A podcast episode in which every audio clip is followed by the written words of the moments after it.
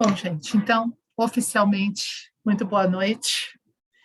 Prazer enorme estar aqui de novo com vocês, numa sexta-feira.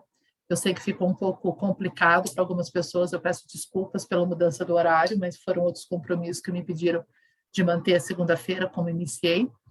E espero que vocês, né, quem está assistindo essa aula, já tenha assistido as três anteriores. Né? Nós tivemos três aulas na sequência do assunto e uma aula extra, que foi a aula sobre devoção no final de janeiro. Então, se por acaso você está entrando agora e não assistiu as aulas anteriores, não tem problema, assiste essa, mas depois vai no, no YouTube, vai no meu canal, Simone Bittencourt Terapeuta, que lá você encontra as aulas anteriores, como elas né, têm uma sequência interessante que você assista a todas. Então, hoje o nosso assunto é sobre amparadores espirituais. E antes de entrar no assunto, a gente vai só dar uma relembrada no que a gente conversou no comecinho de janeiro, quando nós falamos sobre o passo a passo do morrer, né? Como é a etapa, como são as etapas quando você entra no processo do desligamento. É, eu passei um filmezinho no final do, da aula chamado A Morte de Dimas, que é um curta-metragem espírita, que está no YouTube, eu só anexei, então se você não assistiu, assista o, o vídeo, que é interessante. Nós vimos que o túnel de luz que as pessoas relatam que passam né, na, na hora do desencarne, na verdade, esse túnel ele é o nosso chakra, né, o nosso chakra coronário, é a passagem pela pineal, a saída pelo coronário, porque a gente morre de baixo para cima, vai desligando, e a última etapa passa pela pineal, pelo chakra coronário, é o túnel de luz. Depois do túnel de luz vem o famoso filminho, onde nós vamos rever né, a nossa vida, tudo aquilo que fizemos. Aqui é a hora da tomada da consciência, é a hora que, às vezes, quase sempre, né, dói bastante, que a gente avalia onde acertou, onde errou, que compromissos que eu assumi e não cumpri, assim por diante. Vocês veem que ele está sozinho no, no, no cinema, porque é individual, não é alguém te apontando o teu erro, é o despertar da tua consciência percebendo os erros e os acertos. E quando é terminado o processo, finalmente a pessoa é dirigida ao plano astral, que corresponde à vibração dela. Né? Existe, existem muitas moradas na casa do meu pai, então tem uma infinidade de lugares, né, de níveis espirituais pra, para os quais nós podemos ser conduzidos. E, e vai depender do nível de consciência nosso, como é que está o nosso nível de amor. Dependendo do meu nível de amor, eu vou mais para baixo, né? Ou mais para cima. Lembrando que baixo e cima são apenas conceitos para a gente poder se localizar, porque não é uma questão espacial.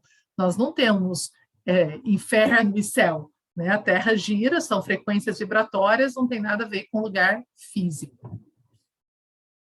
No plano astral, nós temos vários hospitais, vários atendimentos para as pessoas que chegam lá em sofrimento, e o tratamento lá é óbvio que não é feito com medicamentos como os nossos, mas sim com luz, cores, sons, músicas, com vibrações. Vibrações curadoras. E falamos sobre o que, que nós fazemos, o que, que a gente fica fazendo depois que morre. Quem tinha a esperança de encontrar o descanso eterno, eu sinto muito informar que o descanso eterno não existe. Se quiser descansar, descanse por aqui porque do lado de lá nós vamos estudar, né, que são as matérias sobre evolução, não é estudar português e matemática. Nós vamos servir, servir como uns aos outros no plano espiritual e aqueles que estão aqui na Terra, nós vamos também trabalhar como auxiliares. Vamos ter a vida diária, vamos assistir shows, vamos né, participar de vários eventos culturais. Por quê? Porque a arte cura, a arte nos eleva, a arte é vibração. Então, tudo isso também nós teremos. O dia que a Rô desencarnar, nós estaremos lá no céu ouvindo a Rô cantar. e ela está nos devendo um show ao vivo aqui para nós. Falamos da morte súbita, né, quando a pessoa morre de repente, que é um pouco diferente o processo, de quem vai se desligando né, gradualmente. E agora sim, vamos falar sobre protetores espirituais.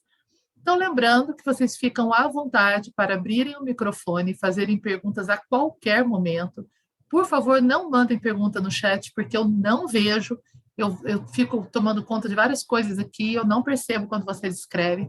Podem interromper a qualquer momento. tá bom? Só mantenham depois o microfone fechado, quando acabarem de perguntar, para que a gente não tenha ruído na, na gravação. Boa então, noite, desculpa pelo atraso. Oi, Valde, boa noite. Boa noite. Eu não estava conseguindo entrar, desculpa. Ah, bem-vinda. Obrigada. Chegou na horinha. Então, vamos lá. Quando a gente fala em protetores espirituais, nós entendemos que o despertar espiritual, ele é um processo gradual. A cada etapa, o indivíduo vai se tornando mais consciente da sua divindade, mais sábio e amoroso. Gradual em que sentido? Gradual, primeiro dentro dessa própria linha de vida que nós estamos, né? nós esperamos estar a cada momento, a cada ano, um pouquinho mais despertos do que no ano anterior, né? Eu sempre sugiro que uma pergunta muito importante para a gente se fazer é: nesse último ano, né, o que eu evoluí? Se o que eu estou vivendo hoje, se o fato que eu estou lidando hoje tivesse acontecido comigo um ano atrás, eu teria reagido melhor ou pior do que eu reagi hoje? Essas questões são muito importantes, muito pontuais, porque nós precisamos ver se nós estamos evoluindo ou se a gente está aqui na Terra, no resort, né? Como eu falo, tem pessoas que pensam que nós estamos aqui só para se distrair e ser feliz, e não é isso. Nós estamos para ser felizes, sim, mas dentro de um processo de crescimento. E a cada etapa que o indivíduo evolui, ele se torna apto a estender a mão para quem está mais embaixo. Pensa exatamente na imagem que vocês estão vendo dessa montanha. Né? Não adianta eu tentar ajudar se eu não tiver subido. Eu tenho que subir um degrau para eu poder estender a minha mão e te puxar. E isso, gente, nós vamos entender não só em termos de níveis de existência, mas inclusive aqui, né, no nosso plano material mesmo, porque aqui nós temos as pessoas que evoluem, que vão adiante e que nos puxam para frente, nos puxam para o alto. Né? Então, do mesmo jeito que existem os amparadores do plano espiritual para o plano físico, temos amparadores entre nós, encarnados, que estão aqui para nos ajudar a evoluir. São as pessoas, por exemplo, o Chico Xavier foi um amparador imenso.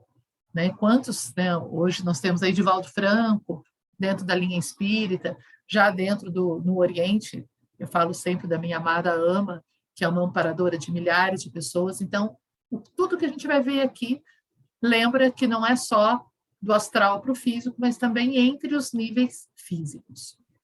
E cada um ajuda no limite que a sua consciência alcança. Por que, que isso é muito legal? Porque não tem nenhum de nós que não possa ajudar. Você, Às vezes a gente. Oi. Licença, é, eu acho que você está compartilhando a tela. Acho que você não está compartilhando a tela aqui dos slides que você está passando. Ué, estou compartilhando o quê? Ah, está aparecendo só a capa aqui ainda. Ué. Você para o compartilhamento de tela. É, pede de novo e pede de novo isso.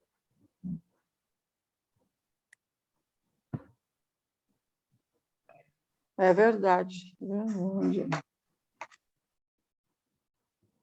Obrigado por apontar. Agora foi?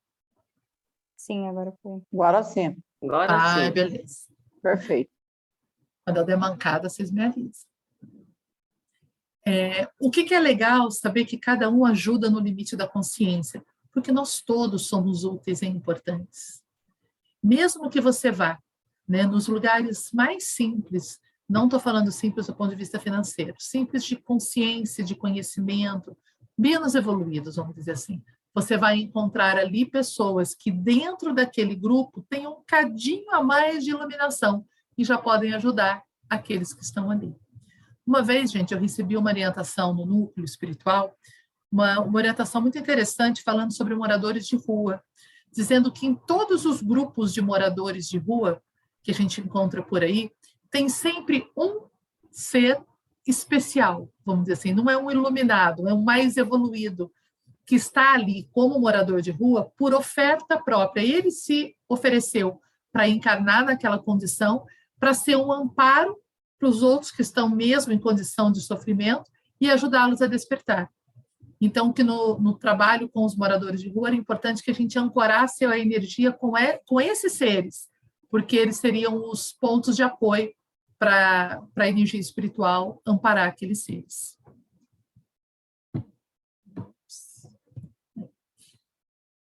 Cada um de nós tem um amparador pessoal, alguém que assumiu o compromisso de ser um amparo, um suporte durante toda a nossa encarnação. Quem é esse amparador pessoal de cada um de nós?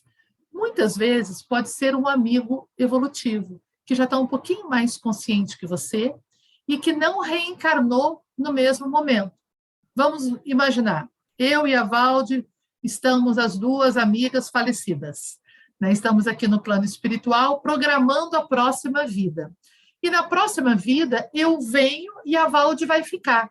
A nossa amizade é intensa e aí a Valde se oferece para ser a minha amparadora, para me guiar.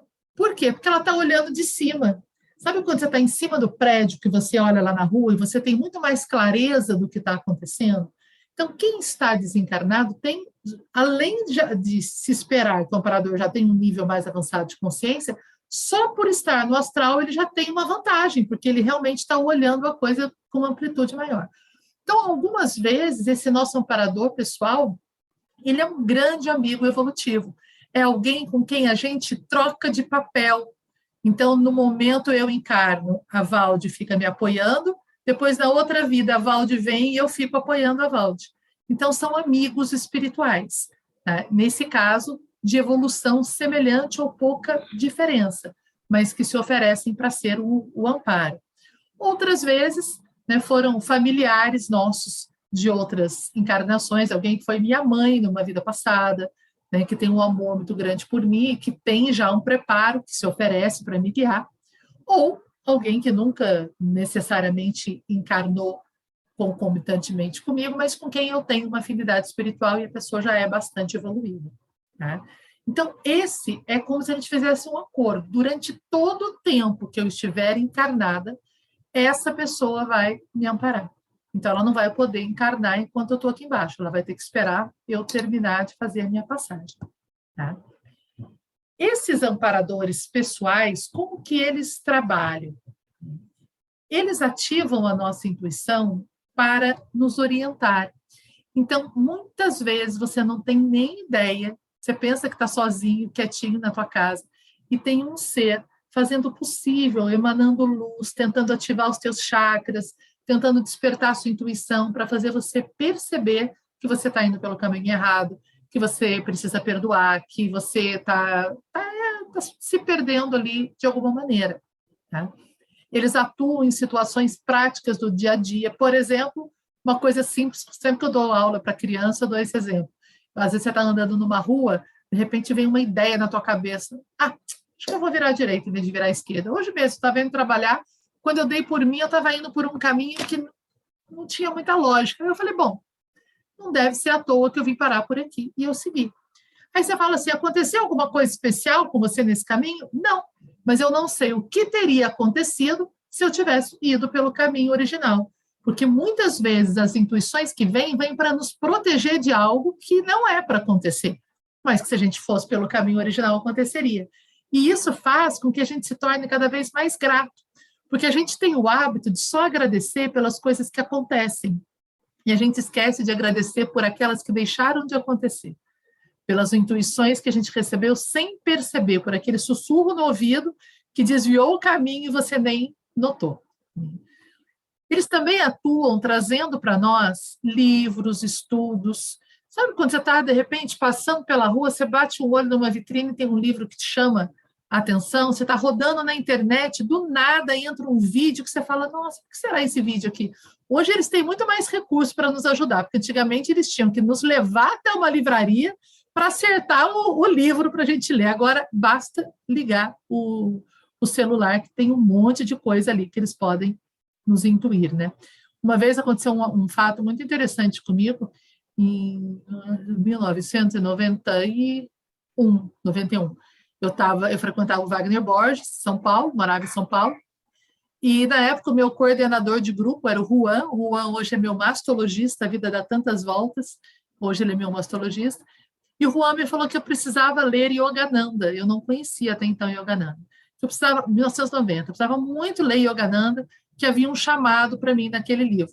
E me deu o nome, Autobiografia de um Yogi. Eu morava no centro da cidade, eu fui numa livraria na Rua Aurora, quem conhece São Paulo sabe o que é Rua Aurora. fui na Rua Aurora, numa livraria toda apinhada, uma livraria pequenininha, que é uma zona que tem milhares de livros e que não tem separação por sessão. Então eu entrei, fiquei olhando, falei, gente, onde que eu vou achar esse livro? Nisso, gente, juro por Deus, parou do meu lado um senhorzinho que eu não conheço, nunca mais vi, um, devia ter uns 70 e poucos anos, parou do meu lado, olhou para mim e falou assim: está procurando algum livro especial? Eu falei, estou. Ele falou: posso te dar uma sugestão? Tem um livro que você precisa ler. Ele colocou a mão na estante e me entregou a autobiografia de John York. Então, gente, são momentos em que não tem como negar que está havendo ali uma intuição, um preparo espiritual. E esse livro se tornou importantíssimo. Eu li esse livro cinco vezes. Então, é, a minha conexão com Yogananda foi abençoada. Porém, uma coisa muito importante agora da gente sacar, gente. Amparador não é babá. Por que, que eu estou colocando isso daqui? Porque eu já recebi perguntas assim, Simone, quando eu vou no banheiro, meu amparador está me olhando? quando eu estou fazendo amor com meu marido, meu operador está lá me olhando. Não, ele não é voyeur. Esperamos que não. O nosso amparador, gente, ele, ele é um companheiro de jornada. Mas qual o risco que eu estou correndo quando eu estou dentro do banheiro? Nenhum, não precisa ficar me intuindo ali dentro. Quando eu estou transando com alguém, às vezes eu estou correndo um risco gigantesco, mas se eu já cheguei até ali, o que ele podia fazer para evitar o desastre, ele já fez. Né? Mas se eu quis ir, agora é comigo, é livre-arbítrio. Então, eles não são a nossa sombra. Lembra aquelas brincadeiras né, de sombra que você fica com a impressão que tem alguém o tempo inteiro andando atrás de você? Não é assim que funciona. Como é que funciona a conexão? Ele não anda colado, ele não nos segue em todos os lugares, não é nosso guarda-costa. Nós temos uma conexão telepática com ele. Ele não precisa estar do meu lado, ele não precisa espionar o que eu estou fazendo agora. Ele me manda vibrações, ele me manda intuições, da onde ele estiver. Primeiro, alguém está querendo perguntar? Entrou uma voz? Primeiro, porque nós temos a nossa privacidade, que ele respeita. Tá? Depois, quando a gente for estudar obsessão e outros casos não tão agradáveis, a gente vai ver que aí sim existem alguns espíritos que não respeitam a privacidade. Mas amparador respeita a nossa privacidade. E então a conexão é telepática, ele está lá no plano dimensional que ele tiver, eu estou aqui e ele está conectado comigo, mandando as mensagens. E ele tem a própria evolução dele, ele não parou de evoluir, não parou de aprender só para cuidar de mim como se fosse realmente uma babá. A vida dele continua acontecendo ele continua estudando, ele continua evoluindo, ele só não está encarnando, se ele for um amparador do plano astral, né? Ele só não está encarnando, porque agora o combinado é que ele fique do lado de lá e eu do lado de cá, mas ele continua evoluindo. E ele também tem um amparador, porque a hierarquia, essa palavra é uma palavra que a gente vai usar muito, a hierarquia espiritual. A hierarquia espiritual é infinita. Por que infinita? A Simone é orientada por Rafael, que é um dos seres que me orienta. Rafael é orientado por Ramatiz. Ramatiz é orientado por... E assim sucessivamente, até o Criador. O Criador, na verdade, está conectado a todos nós, mas cada um já está no nível de evolução. Seria como se fosse assim, sabe quando na escola você vai ser monitor da turma anterior? Então, você está no colegial, você vai ser monitor, colegial não, desculpa, no ensino médio, você está no ensino médio e você vai ser monitor do ensino fundamental 2. Quem está no ensino fundamental 2 vai monitorar o ensino fundamental 1. Então, essa hierarquia é infinita.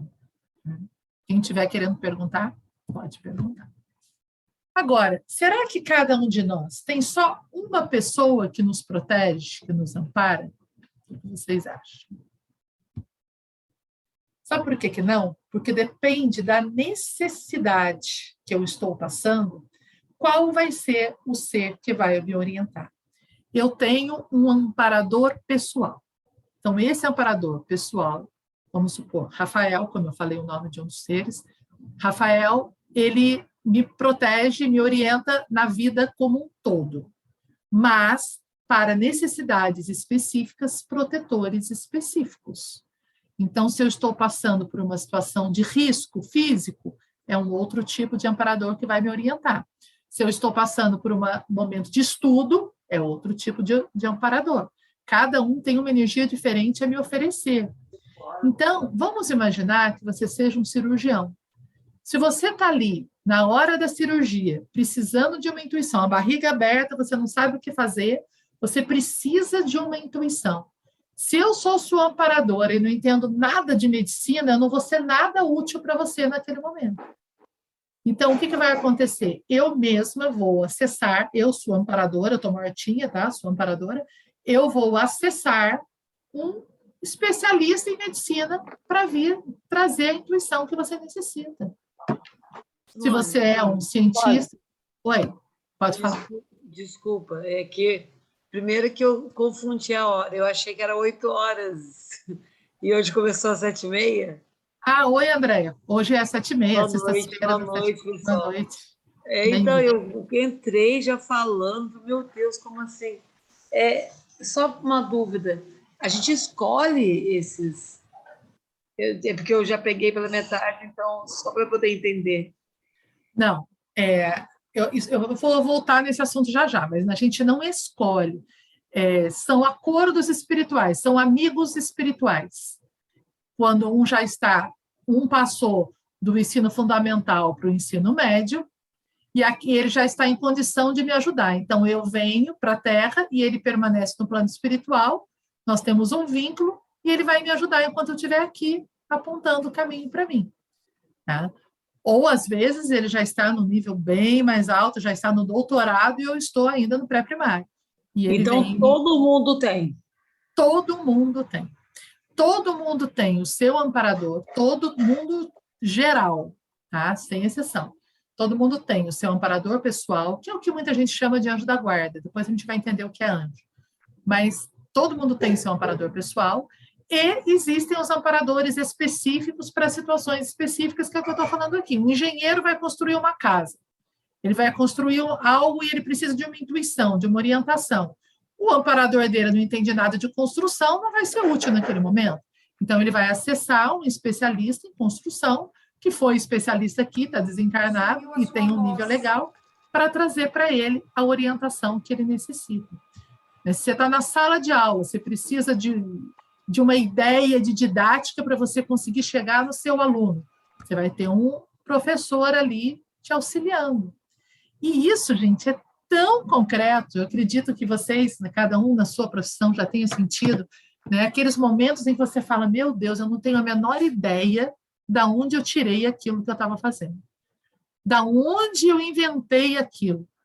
Sabe? Isso é algo que, para mim, como terapeuta, é muito, muito, muito perfeito, porque logo que eu iniciei, eu comecei a atender, eu tinha 23 anos. 23 anos eu era muito criança. Eu não tinha ainda maturidade, eu não tinha experiência, e eu já trabalhava com pessoas muito mais velhas do que eu, que tinham idade para ser minhas avós, quase. E eu levava grupos para fazer, como levo até hoje, né, para fazer retiros, vivências.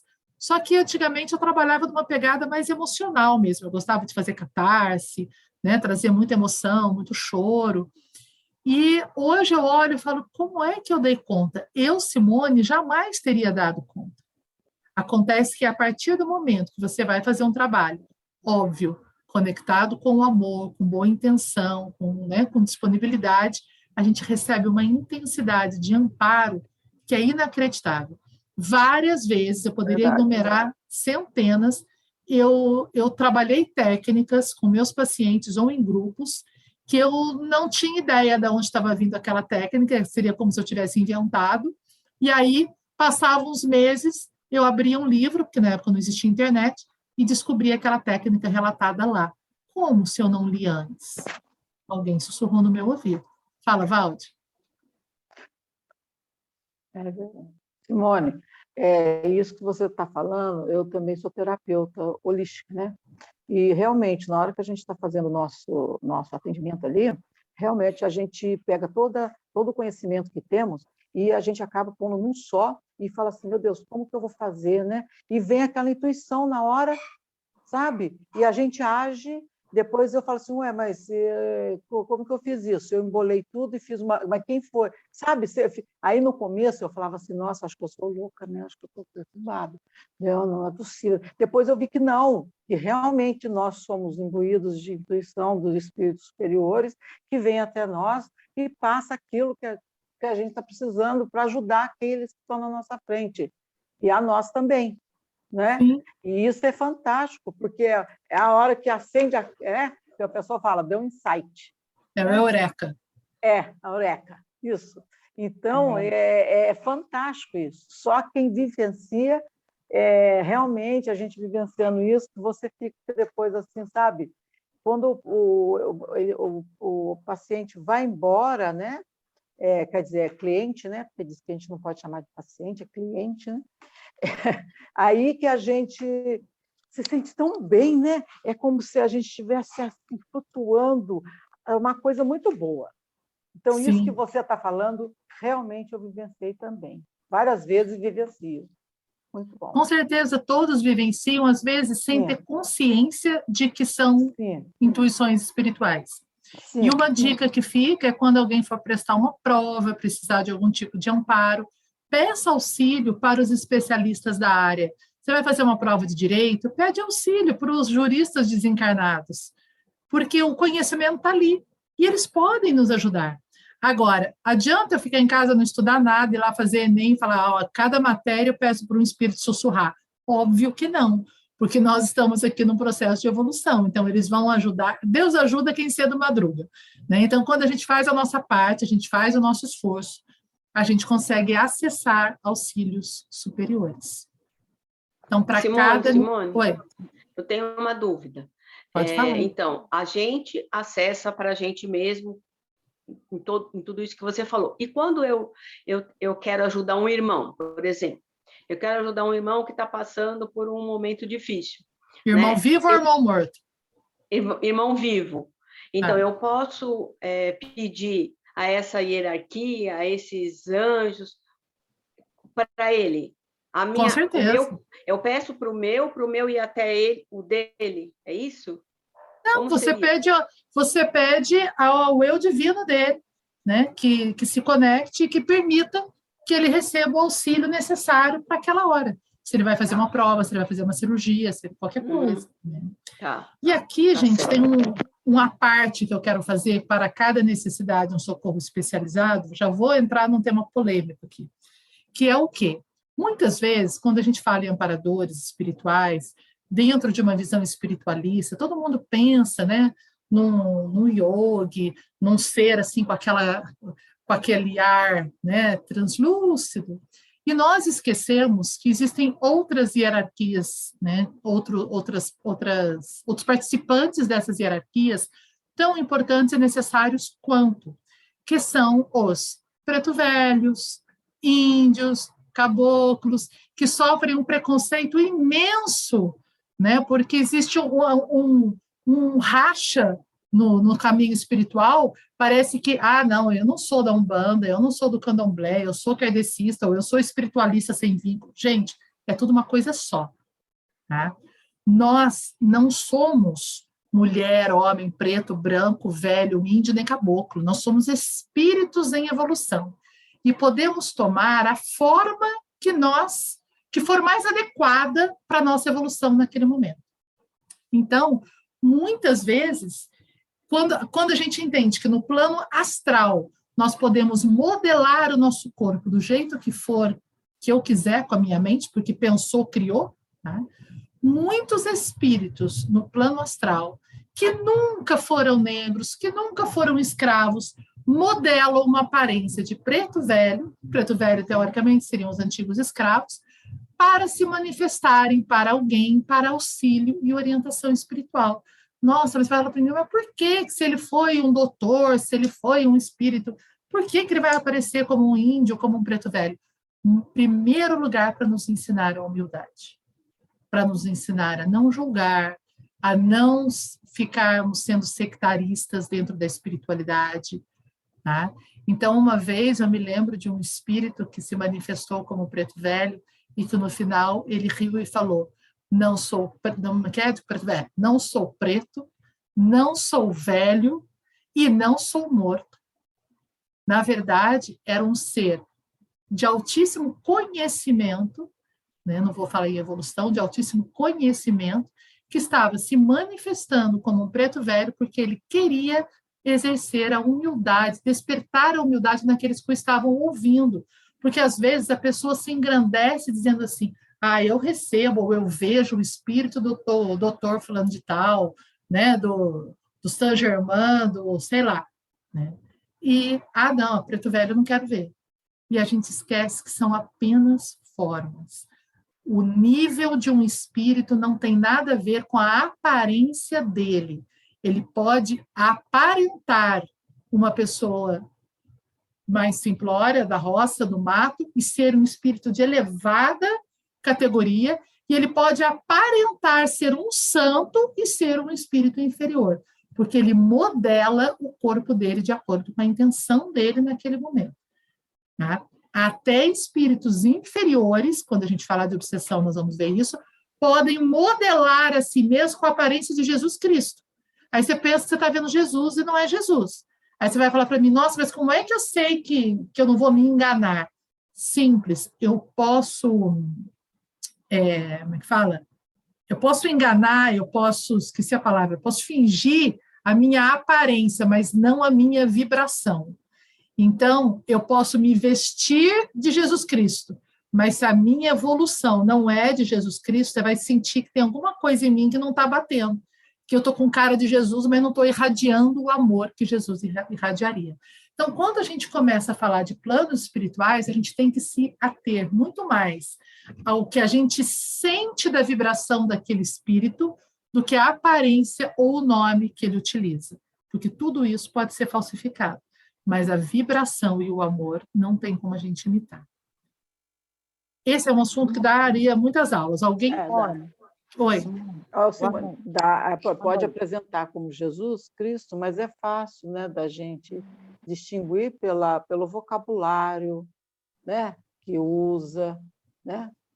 Até o vocabulário pode ser disfarçado, porque eu posso aprender, a repetir. Eu posso repetir palavras bonitas. Mas, então, mas numa hora lá ele pode, né? Tá escorregadinha dele, né?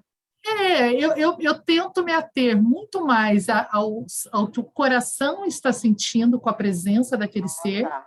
do que com a forma, porque forma a gente pode disfarçar.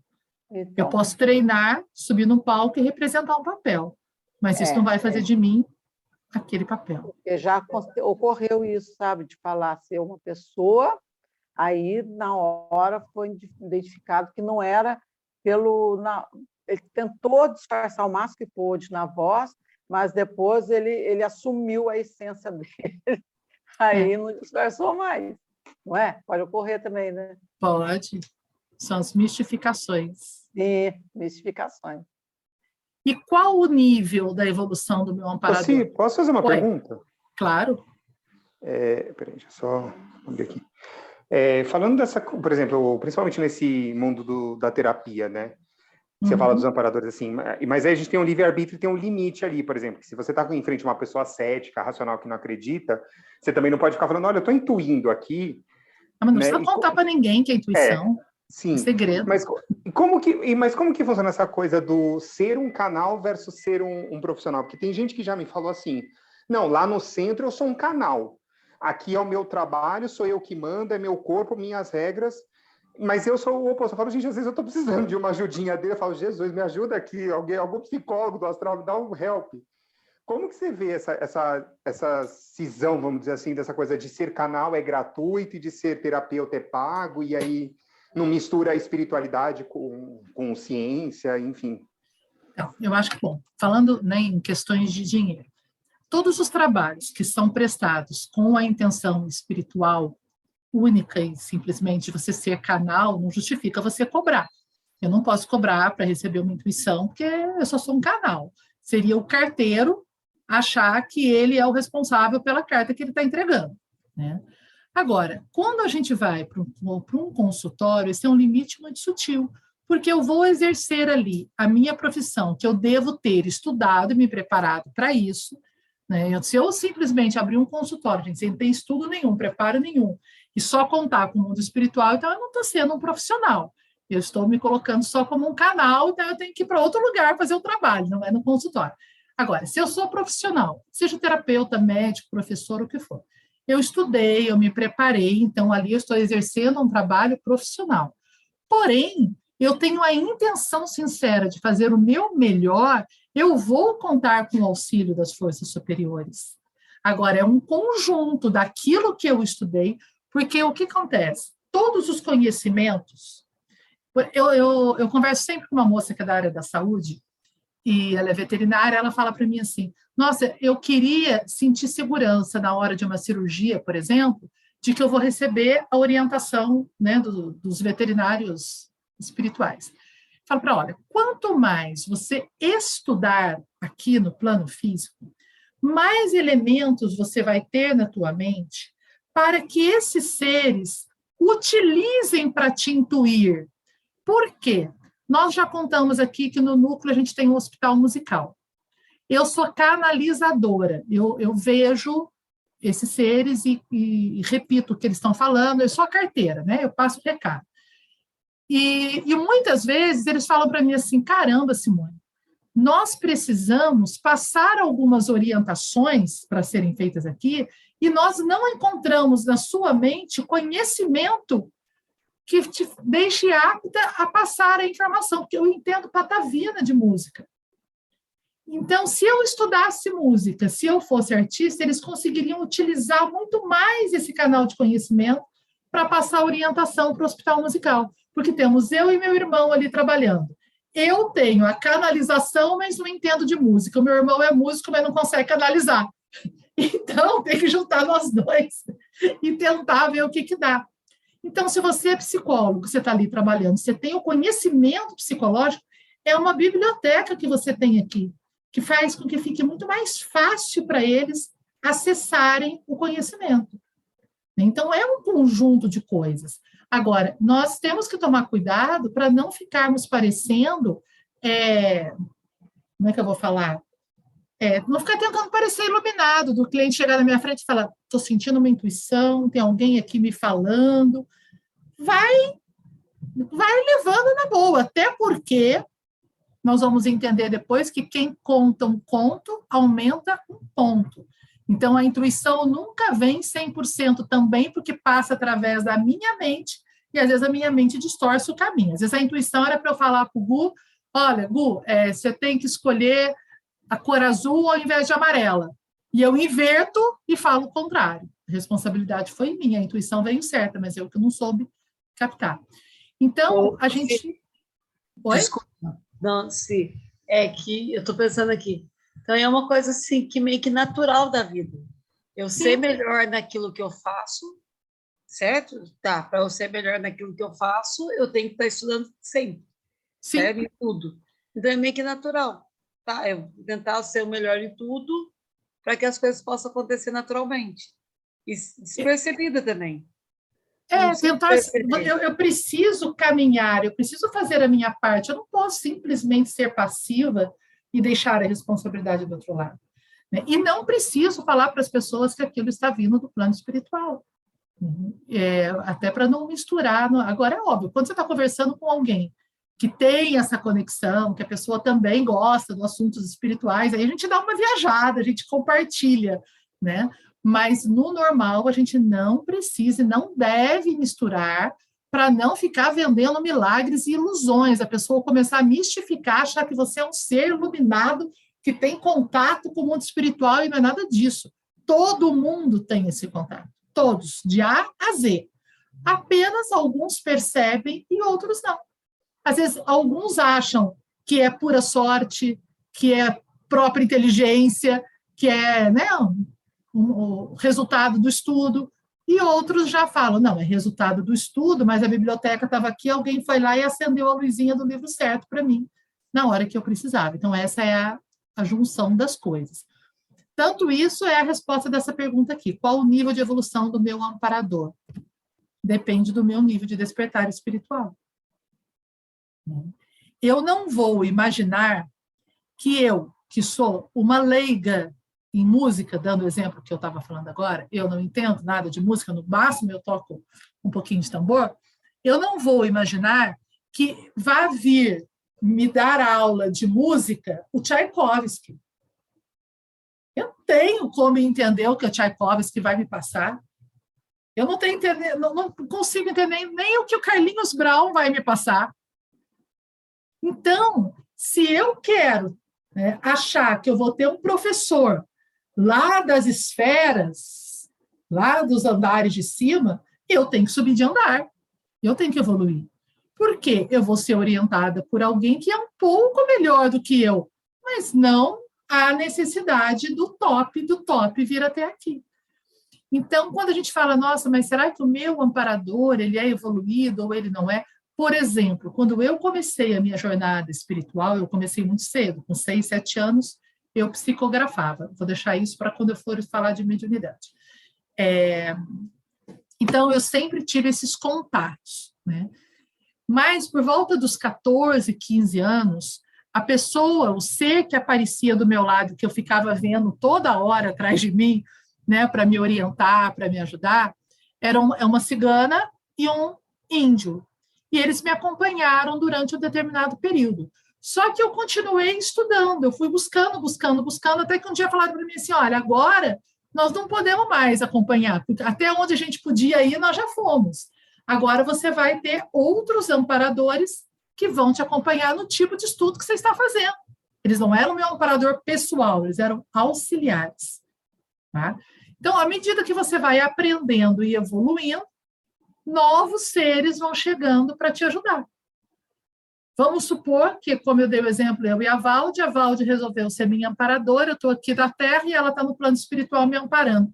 Só que eu dei um up na minha evolução, eu corri, evoluí, aprendi, melhorei muito. Nossa, agora a Valde olha e fala: ih, caraca, acho que não sei mais ajudar a Simone, agora ela passou, o aluno passou o, o, o mestre. Aí ela vai acessar um outro ser para poder vir me ajudar. Então, isso também acontece bastante. Então, o nível de evolução do amparador é proporcional à capacidade de aproveitamento do encarnado. Quanto mais eu evoluo, mais me torno apto a receber auxílio de seres elevados. Estou vendo que tem umas coisas no chat aqui. Marcílio, desejei fazer o bem, mas sem fazer barulho, pois senti que o barulho não fazia o bem e que o bem não fazia barulho. Adorei, Marcílio, é isso mesmo, sem fazer barulho. Não precisamos e não devemos alastrar o nosso ego. É o cuidado maior que nós devemos ter no caminho espiritual. Cuidado, o ego é traiçoeiro quando a gente começa a ter esse conhecimento. E o Álvaro colocou que está todo mundo trabalhando para o mesmo chefe. Com certeza, está todo mundo falando línguas diferentes sobre o mesmo Deus, o mesmo assunto. Então, se durante a encarnação eu dei um salto quântico na evolução, saí de um estágio e fui para o outro, eu posso trocar de amparador, né, já que eu vou precisar de uma orientação mais adiantada. Isso é raro de acontecer, mas acontece. Depende do quanto cada um de nós está realmente dedicado a esse processo evolutivo. Pode ser que a gente tenha vários saltos quânticos aí, às vezes numa única encarnação. Agora, vamos entender essa imagenzinha aqui. Vamos imaginar que esse bonequinho aqui de baixo sou eu. E eu vivo a minha vida unicamente preocupada comigo mesmo, obrigado. Então, eu vivo minha, vida diária, não estou preocupada em ajudar muita gente. Então, basta o meu amparador pessoal, ele dar conta de mandar as orientações que eu necessito. Mas, se além de cuidar de mim, eu começo a querer auxiliar a minha família, os amigos, uma pequena comunidade, um grupo maior, talvez aquele meu amparador ainda dê conta de ajudar-me na condução da minha família, meia dúzia de pessoas. Porém, se ao invés de só a minha família, eu começo a me envolver com um número maior de pessoas, é bem provável que, além do meu amparador pessoal, né? Eu vou ter o chefe dele e o chefe do chefe, porque nós estamos começando a envolver uma, uma amplitude maior. E entre essas pessoas, tem algumas mais iluminadas que vão precisar de uma orientação maior. Então, é, se eu quero ter mais ajuda, um dos primeiros passos é eu deixar de ser egoísta. Eu preciso sair do egoísmo, porque quando eu estou muito presa no meu egoísmo, quando eu estou cuidando só de mim, para que, gente, que Jesus em pessoa vai vir aqui me orientar sobre o meu namoro? Concorda que é umas coisas um pouco pretensão demais? Eu esperar que eu vou pedir a iluminação de Ramatiz, eu vou de espíritos avançadíssimos, São Francisco de Assis, vem me falar se eu devo estudar direito ou administração, é muita pretensão. Agora, quando eu começo a fazer um trabalho que envolve mais gente, que eu quero bem para o maior número de pessoas, ah, bom, então aí agora nós estamos falando de assuntos superiores, vamos ter amparadores superiores. Tá claro até aqui? Tá, mas assim, é, esse, esse tipo, quando a gente pede esse tipo de auxílio que é mais egoísta, como foi uhum. colocado. Tipo, em relação a algum sentimento, alguma coisa, você pega e pede auxílio, o seu amparador pessoal vai estar tá lá e vai dar um auxílio. Sempre, sempre, sempre ele vai dar conta. O que eu quis, o, o que eu quis dizer é que não deve, não, não quis dizer que não devamos pedir auxílio nas coisas pequenas, mas que para as coisas chamando de pequenas as que dizem respeito só à vida horizontal. Né? Para essas, o nosso amparador pessoal dá conta. E quando ele não dá conta, ele busca auxílio. Vamos supor que eu entre num processo de depressão realmente mais profundo. Às vezes ele vai precisar de auxílio de outros seres para me socorrer. Tá? O que eu quero dizer aqui é que, para que eu acesse hierarquias superiores, eu tenho que estar é, galgando níveis superiores e ampliando esse trabalho. É mais ou menos assim: para dar conta da falta de luz da minha rua, eu posso procurar o vereador. Mas se falta luz na cidade inteira, então eu vou lá no prefeito. Se o problema da luz já alcança várias cidades, eu vou no governador e assim por diante. Tá? É exatamente a, a, a mesma linha de raciocínio no plano espiritual. Agora, gente, auxílio é o tempo todo. Quando Jesus diz: Pedi e recebereis, batei, abrir-se-vos-á, está aí, basta pedir. Só que quando a gente pede, nós temos que aprender a pedir, seja feita a vontade de Deus. Senhor, me auxilia, seres de luz, me auxiliem a fazer a vontade de Deus e não a minha vontade pessoal.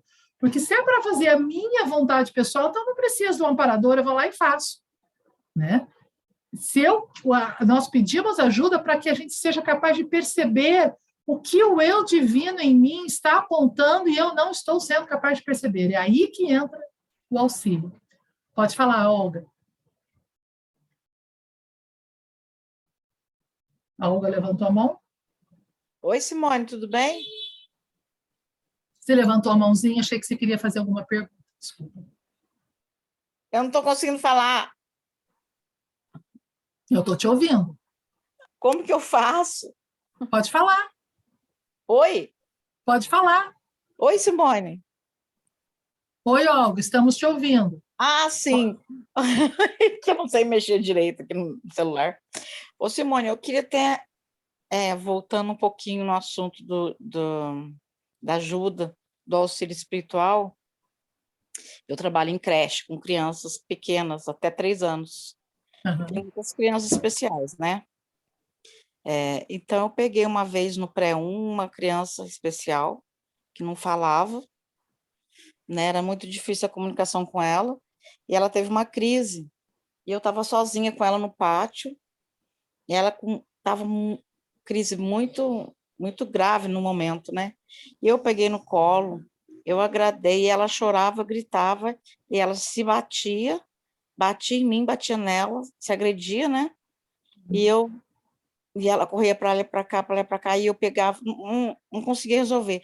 Aí, um, num momento, eu sentei, tinha uma cadeira assim lá onde ela estava, eu sentei, fiquei observando, e ela e correndo, gritando, chorando, para lá e para cá.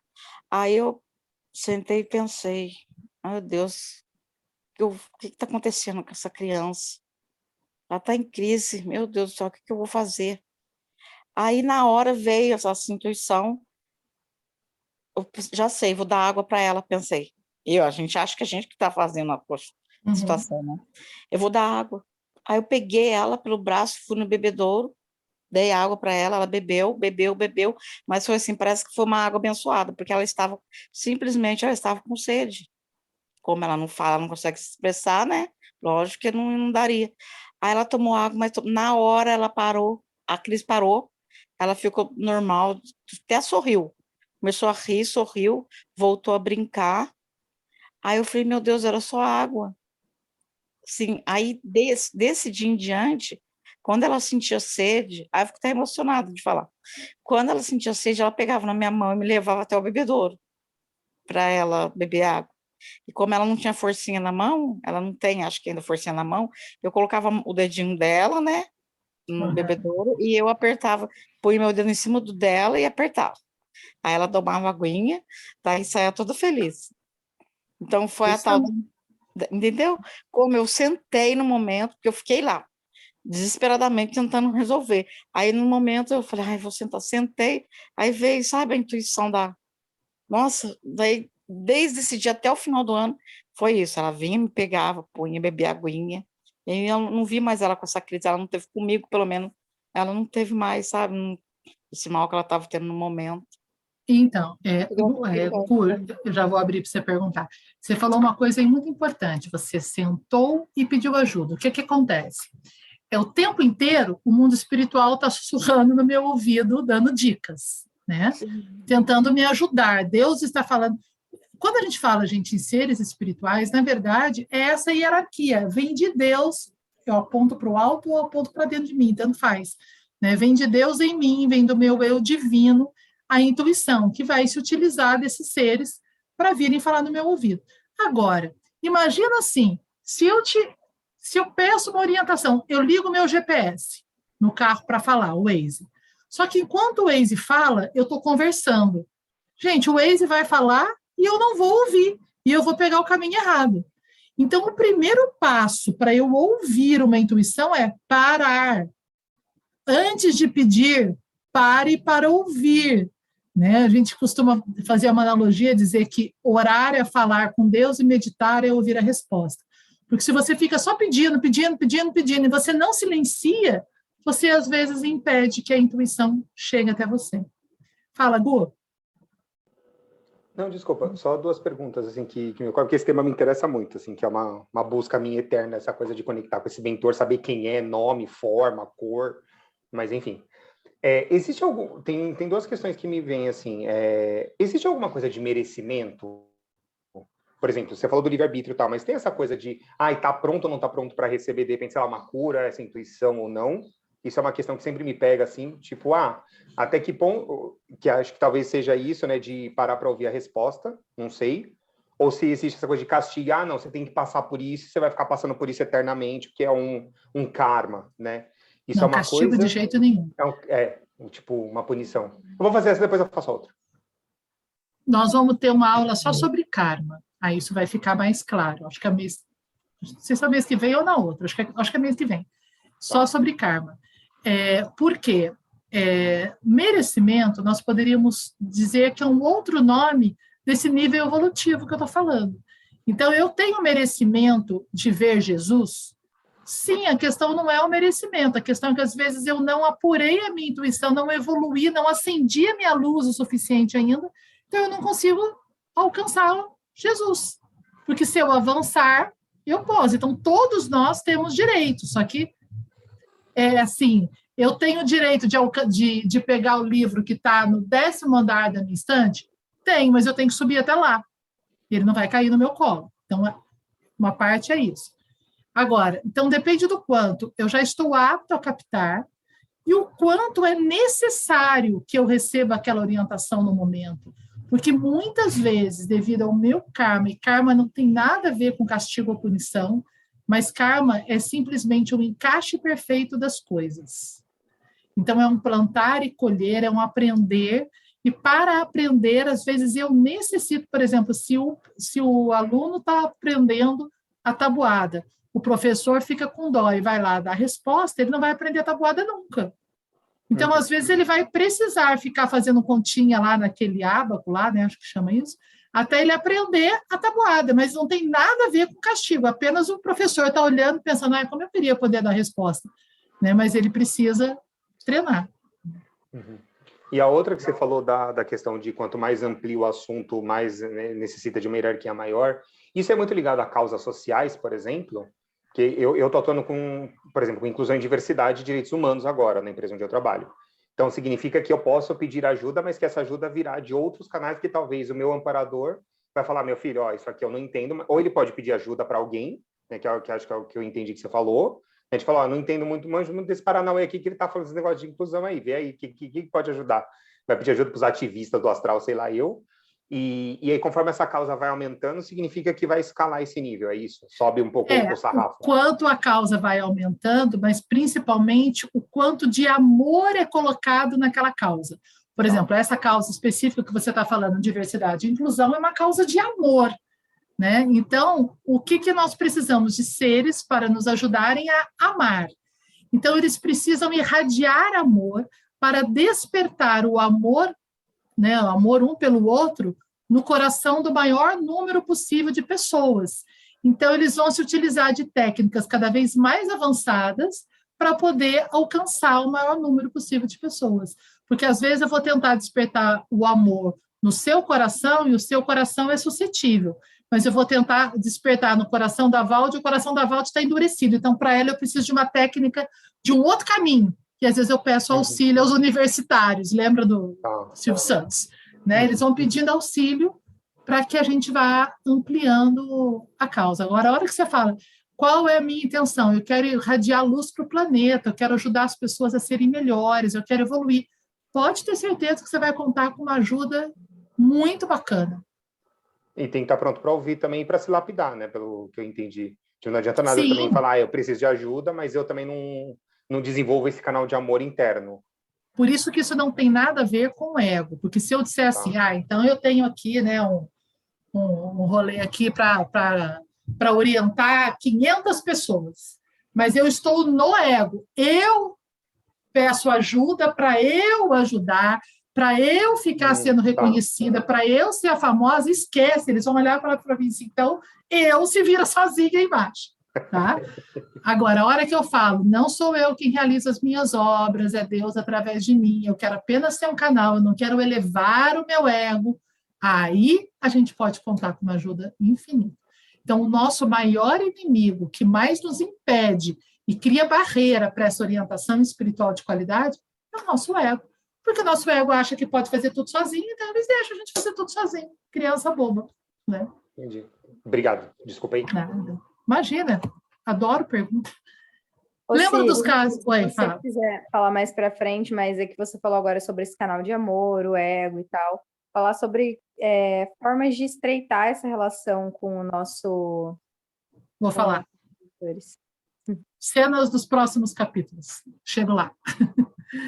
Então, lembram dos casos de morte súbita, quando o desencarnante ainda carrega os restos do duplo etérico? Nós vimos isso na aula anterior. Né? O duplo etérico ele é apenas uma cola que me mantém grudada, que mantém os meus corpos energéticos grudados ao meu corpo denso, ao meu corpo material.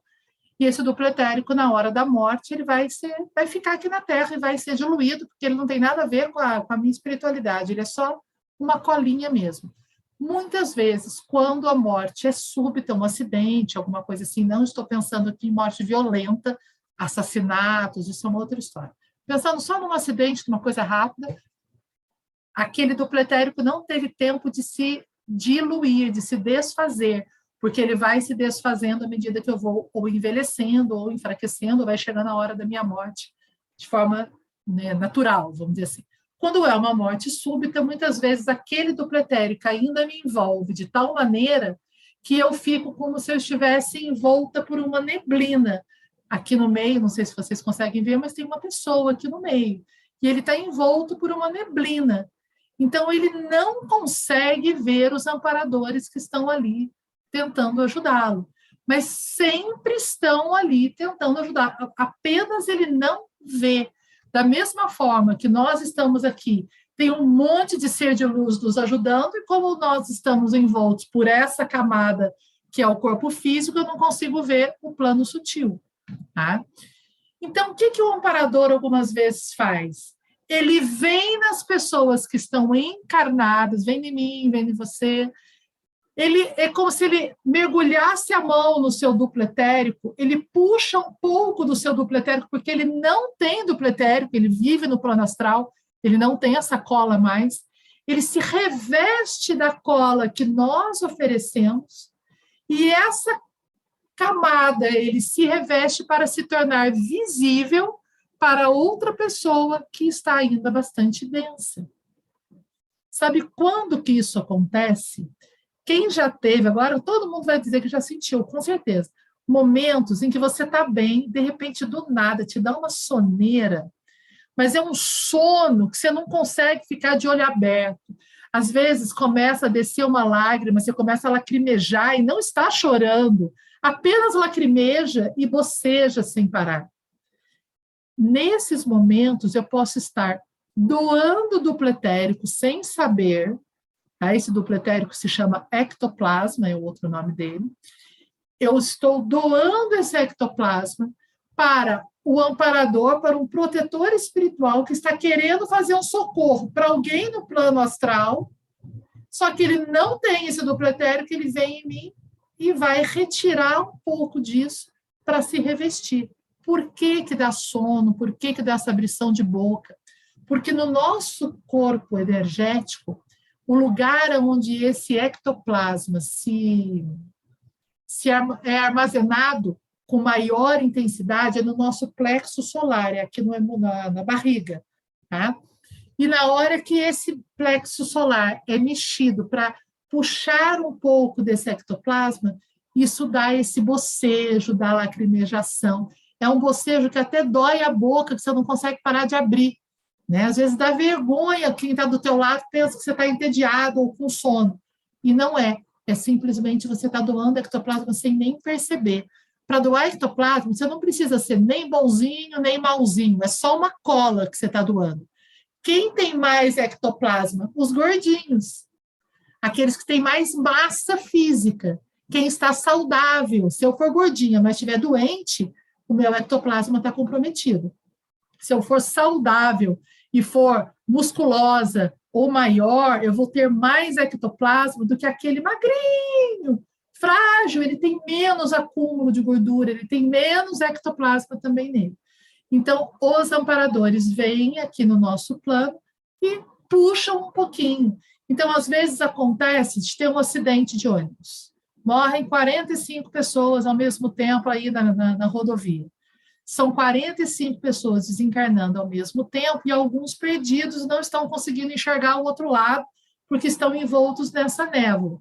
O plano espiritual está ali recolhendo, tentando ajudá-los, mas eles não enxergam. O que, que eles fazem? Vem aqui na vizinhança, opa, quem é que tem bastante ectoplasma aí? É aqui mesmo que eu vou. Puxa aquele ectoplasma e com aquele ectoplasma, às vezes revestindo só a mão deles, eles conseguem abrir caminho e limpar o ectoplasma, afastar o ectoplasma daquele desencarnante, para que ele possa finalmente abrir os olhos e enxergar o que está acontecendo com ele. Tem dúvidas sobre essa parte aqui? Sonho é a mesma coisa? Oi? Sonho é, é, a mesma coisa? Quando a gente sonha demais, vai para um lugar que a gente nem tem consciência, está rolando? Que... Não, não, não. Sonho, nós vamos, mais ou menos, né? Sonho nós vamos falar quando a gente entrar em projeção astral. Esse estudo, gente, é muito complexo, porque ele, ele vai abrindo tantos ramos que dá vontade de falar tudo ao mesmo tempo, né? Uhum. É, é, pro, é, é a projeção astral. Nesse caso, não, nós estamos aqui acordados, trabalhando, e de repente bate aquela soneira, aquela coisa, às vezes você tem que até ir dormir, porque você está bocejando, bocejando, significa que às vezes tem um ser ali do teu lado precisando daquela energia. Você, eu Oi. já li em algum lugar é, que alguns espíritos de baixíssima frequência, eles, eles precisam do nosso ectoplasma, ou eles vêm é, sugar, alguma coisa assim também, isso nós vamos ver na aula de obsessão. É, isso também acontece, só que com outra finalidade, tá? Na verdade, o, é, os de baixíssima vibração que vem sugar são independentes é, de droga ou que querem manipular objetos, mas vamos deixar isso de lado agora. Agora vamos pensar só nos amparadores. Esses, eles nos sugam, sugam entre aspas, né? Eles puxam a nossa energia para auxiliar os desencarnantes. Simone, é, eu não, não é propriamente isso que você está falando que eu tenho passado ultimamente. Algumas coisas que me acontecem que eu fico meio na dúvida. É aquela coisa do ligar o piloto automático. Às vezes eu estou em um determinado local e, de repente, é como se a minha memória é, ficasse vagando em algum outro espaço, né? E eu já passei por isso num local de, de lazer, de lazer. Estavam todos juntos, brincando, conversando, de repente eu senti aquele mal-estar, mas é um mal-estar de desligar minha, o meu raciocínio normal, tá? E nós já estávamos para sair do local, para vir embora. Eu vim embora dirigindo até em casa, parecia que eu estava ligada no meu piloto automático. Eu não sentia que eu estava real dentro de um carro, dirigindo, carregando os meus netos, é, fazendo aquele percurso todo. Eu não sei se isso é, tem a ver alguma coisa com o assunto que você está falando ou se tem uma explicação para eu ter uma resposta, porque isso tem me é. acontecido com mais frequência. É, o que acontece, existe uma, uma uma coisa chamada balô, deixa eu escrever para vocês aqui. Baloneman, homem balão, tá? Deixa eu pegar o whiteboard. Imagina o seguinte, aqui está o meu campo de energia, tá? Eu tô, eu tô aqui dentro, que está a Simone, em vez de desenhar um bonequinho, está minha letra, mas sou eu, estou aqui, vibrando aqui. É, em alguns momentos, esse meu campo de energia, ele tem uma expansão súbita. A minha cabeça como se ficasse grande, eu começo a ampliar a minha percepção. E nesse, por isso chama ballonement, que é homem balão. É como se eu virasse um balão gigante. Ele se amplia, tanto no nível horizontal, é, no nível material, quanto no nível de múltiplas dimensões. E quando ele se amplia no mundo para dimensões superiores, eu começo, às vezes, a captar coisas que estão acontecendo em outras dimensões de uma maneira semi-consciente. Eu estou aqui, continuo andando, falando, conversando, mas eu começo a captar outras coisas que estão acontecendo em outros lugares. Isso dá uma sensação, assim, às vezes até como se você tivesse meio em câmera lenta. Você está fazendo tudo, mas a sua sensação é estranha. Nós também vamos estudar isso depois à parte, na parte de projeção, porque são muito, muitas sessões, mas o que teria a ver com o que a gente está falando hoje, que pode ter acontecido, seria se nesse momento os amparadores precisaram da tua, do teu campo energético, eles, eles ampliaram você como se deixasse você mais frouxa, mais solta, para poder retirar o ectoplasma. Então você ficou com aquela sensação um pouco ali nevoada. Né? Mas são muitas possibilidades. Quando a gente entrar no, na, no estudo de projeção, acho que vai ficar mais claro. Tá ok, obrigada, Simone. Simone, Oi. Então, uma, uma dúvida. Uma vez, é, eu encontrei com uma, uma pessoa e eu e no momento que era, eu estava chegando no lugar, né? Aí fui abracei a pessoa. Aí a hora que eu soltei, eu fiquei muito tonta, muito tonta. Tava normal, eu abracei, a hora que eu soltei, fiquei muito tonta. Aí, na época, a terapeuta me falou que, tipo assim, ela tava precisando de energia, ela sugou a minha. Por isso que eu fiquei tonta no momento. É isso mesmo? Sim, é, de, uma, de uma explicação mais simples é isso, porque o que acontece? Ó, olha, estamos falando aqui de campos de energia, certo? Os campos de energia são interligados. Então, vamos imaginar que a pessoa que está aqui nesse primeiro. Hum. Ah, não consigo apagar. Nesse primeiro. Peraí. Vamos organizar o negócio aqui. Então, aqui está o meu campo de energia, e eu hum. estou hoje, assim, entristecida, ou estou cansada física ou emocionalmente de uma jornada, passando por dificuldades, enfim, eu estou com a minha energia baixa, falando no popular.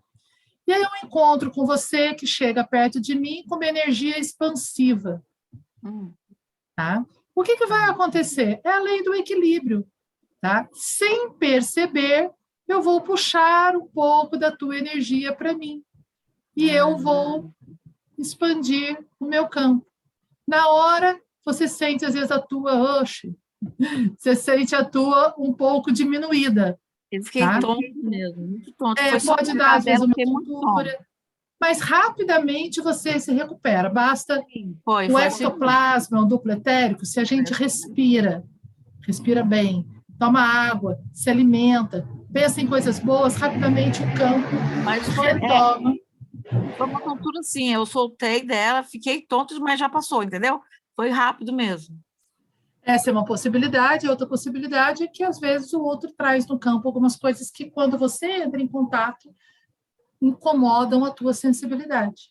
Ou uma tristeza, ou uma raiva. Não, não vamos julgar, tá? Ah, uhum. aquela pessoa era ruim. Não. não Às vezes não. ela estava vivendo uma dor, alguma coisa que a tua percepção não veio para o consciente, mas você sentiu e aquilo tonteou. Quando a gente fala de campo de energia, é infinito tudo que a gente pode sentir. Com quem que eu falei agora? Não sei. Foi a Olga? Foi comigo, com a Olga. Ah, então tá. Então agora falta Valde. Fala, Valde. A, a gente, quando era criança, a gente começava a bocejar, né? A ficar com sono, a avó falava assim: Isso é quebrante, isso é quebrante, está quebrando. Ela fazia três vezes sinal da cruz na boca da gente, né? Mas hoje a gente vê que a gente adulto já vê que é através dos estudos que o, o ectoplasma realmente ele, ele a gente doa o nosso ectoplasma né, para as pessoas, até para os nossos amparadores. Então, uma vez eu estava fazendo o um curso de cromoterapia e o professor parou, ficou olhando em mim. Aí aquilo começou a me. Ele parou e todo mundo começou a olhar em mim, sabe? Eu falei, professor, o que aconteceu? O senhor está passando mal? Ele falou assim: não, quanto ectoplasma saindo da sua boca? Eu falei, da minha boca. Ele falou, é, saindo da sua boca. Aí você precisa a, a ler um livro sobre ectoplasma e aprender a canalizar seu ectoplasma, não, fi, não ficar soltando assim. Então, agora, com a sua explicação, é, então, mas é eu que estava soltando ou tinha alguém uh, do meu lado que estava precisando para socorrer alguém? O ectoplasma a gente libera normalmente, né? A ah. gente às vezes sai mesmo por todos os orifícios do corpo. Isso. Nós vamos ter uma aula mais para frente só sobre ectoplasma, porque a gente vai entender os fenômenos de materialização que aconteciam muito lá no início do século passado, que agora já está fora de hora na evolução. É, mas o ectoplasma a gente normalmente libera, porque ele está aqui, é uma cola que está transbordando de mim. Aí algumas pessoas têm em maior quantidade do que outras. Tá? Então, você pode estar só liberando, pode ter alguém dali do lado naquele momento utilizando. Às vezes não é nem um amparador, às vezes é um colega do lado que está com a energia mais baixa e o ectoplasma está indo para ele. Entendeu? Não precisa então, ser mas morto, então, pode ser vivo. Mas a gente, é, a gente tem como é, a, a controlar esse ectoplasma? Não, né? Não é controlar. O ectoplasma, a única fidelidade dele é esse auxílio espiritual. Se a gente não tiver com a intenção de auxílio, pode deixar o ectoplasma ah, eu, sair. É porque eu estava assistindo a aula, então eu acho que é isso que você falou mesmo. Acho, não tenho certeza. Alguém que estava sentado do meu lado que estava precisando e estava. E a, vai a doação porque natural. Nesse mesmo dia, na hora do intervalo, eu desmaiei lá no refeitório. Ah, então. Foi em excesso. O que nós precisamos aprender a fazer é oferecer, em alguns momentos, mais para frente eu vou falar, esse ectoplasma para as pessoas que precisarem dele. Eu falo para os meus aparadores, olha, na minha oração, é, que eu possa ser canal de auxílio, que eu possa, que a energia que, que em mim habita seja utilizada para ajudar. Eu ofereço. Né? Isso tá, sim tá. é uma coisa que nós podemos fazer. Bom, vamos seguir aqui. Ó. Algumas características dos amparadores. Obrigada. O Simone. Oi. Inclusive, o que está, muitos grupos, e a maioria também está fazendo agora, é doar isso para o planeta. Sim, exatamente. Ser, né? Em geral, não é nem tão perto da gente, mas é, a intenção é doar para o coletivo. Uhum. Então, olha, características de amparadores. Cuidado abnegado. Por quê? Porque aqui na Terra, quando a gente ajuda alguém e aquela pessoa não segue a nossa orientação, dentro de nós vem aquela coisinha assim, te disse, não te disse? Não dá uma vontade de, sei lá, apontar? À medida que você vai evoluindo, esse te disse, não te disse, não tem mais significado. Né? Isso já pensando aqui no nosso nível médio. Agora, aqueles que estão nos amparando, eles estão dispostos a voltar ao início da lição com a gente quantas vezes for necessário. Então, sabe aquilo que você fala assim, ah, você faz um compromisso com o amparador, fala para ele, ah, amparador, todo dia eu vou estar aqui meditando, rezando, sei lá, qual a sua prática e tal. Olha, pode deixar, todo dia, 5 horas da manhã, eu vou estar aqui, eu me comprometo a não falar mais palavrão, eu me comprometo a perdoar, faz um monte de acordo com o teu amparador. No meio do dia, você já esqueceu tudo. No dia seguinte, você já dorme até as 10 da manhã, você já acorda xingando, não tem problema. O dia que você resolver recomeçar, ele está ali do teu lado de novo, falando, então vamos embora, vamos começar outra vez? Não existe nenhum tipo de cobrança espiritual. Tá? dos seres elevados para nós, existem cobranças dos seres inferiores. Isso é outra história. Igual a nós ou pior do que nós. Aí sim. Mas seres elevados jamais vão jogar coisa na cara ou nos cobrar. Ciúme. Dá para imaginar um amparador com ciúme de outro? A Simone está rezando agora para a ama, em vez de rezar para o Yogananda. A Yogananda fica com raiva da ama. Tem sentido uma coisa dessa no mundo espiritual? Não tem. Então, não se preocupem que não tem ciúme, nem religioso. Não faz a menor diferença para Deus, para o eu divino, para os seres de luz. Se você está frequentando a igreja evangélica, o catolicismo, o espiritismo, a umbanda, o candomblé, não faz a menor diferença. A diferença é o que está no seu coração, o quanto você ama e o quanto aquele lugar que você está indo está te fazendo um ser melhor. Então, eles podem te ajudar em qualquer lugar que você queira ir. Tá? Eles não têm essa de, de time, de clubinho, isso é coisa pequena aqui da Terra. Respeito ao livre-arbítrio, ninguém te obriga a fazer nada, nem a evoluir. Você pode ficar atrasado pelo tempo que você quiser. Nós temos a eternidade para um dia a gente decidir andar. Né? Amor incondicional. Não é eu te amo desde que Ó, oh, Simone, eu vou te proteger desde que você me siga, desde que você perdoe a sua mãe. Não, eu vou te proteger de qualquer jeito, eu vou te amar de qualquer jeito. É incondicional. Uma paciência infinita, né? Que nem teria esse nome de paciência. É o amor que não cobra, ele é infinito. E o respeito à privacidade, como eu disse, amparador não vem aqui espiar a hora que eu estou com meu marido, tá? Quando a gente fala em, em amparador, muitas vezes a gente fala em anjo. E uma pergunta comum é: anjo tem asa? Vocês acham que seria necessário para um ser de luz voar, bater asa igual passarinho? Asa é simplesmente, dizem né, os seres elevados, que a, os seres que são considerados portadores de asas são aqueles que têm uma energia no chakra cardíaco tão intensa que isso causa uma expansão do campo energético deles, que foi traduzido como asa, porque tem a questão do Espírito Santo, da pureza, da liberdade, foram vários simbolismos que foram se agregando. Mas nós não vamos imaginar que anjo ande por aí batendo asa, tá? a, a linhagem dos anjos, arcanjos, é uma linhagem paralela à nossa. Nós temos nós, seres humanos, vamos dizer assim, né? e temos os seres angelicais. Nem sempre o meu amparador é um anjo. Pode também existir um anjo me guiando, mas pode não ter anjo nenhum, serem apenas os amparadores dessa linha de evolução humanoide como a nossa. Tá? E quando virem anjos, que virem asas, entendam que é a irradiação de amor deles, que está parecendo para você ser asa. Vocês já prestaram atenção nos santos? Eles sempre são representados com essa auréola dourada aqui em cima?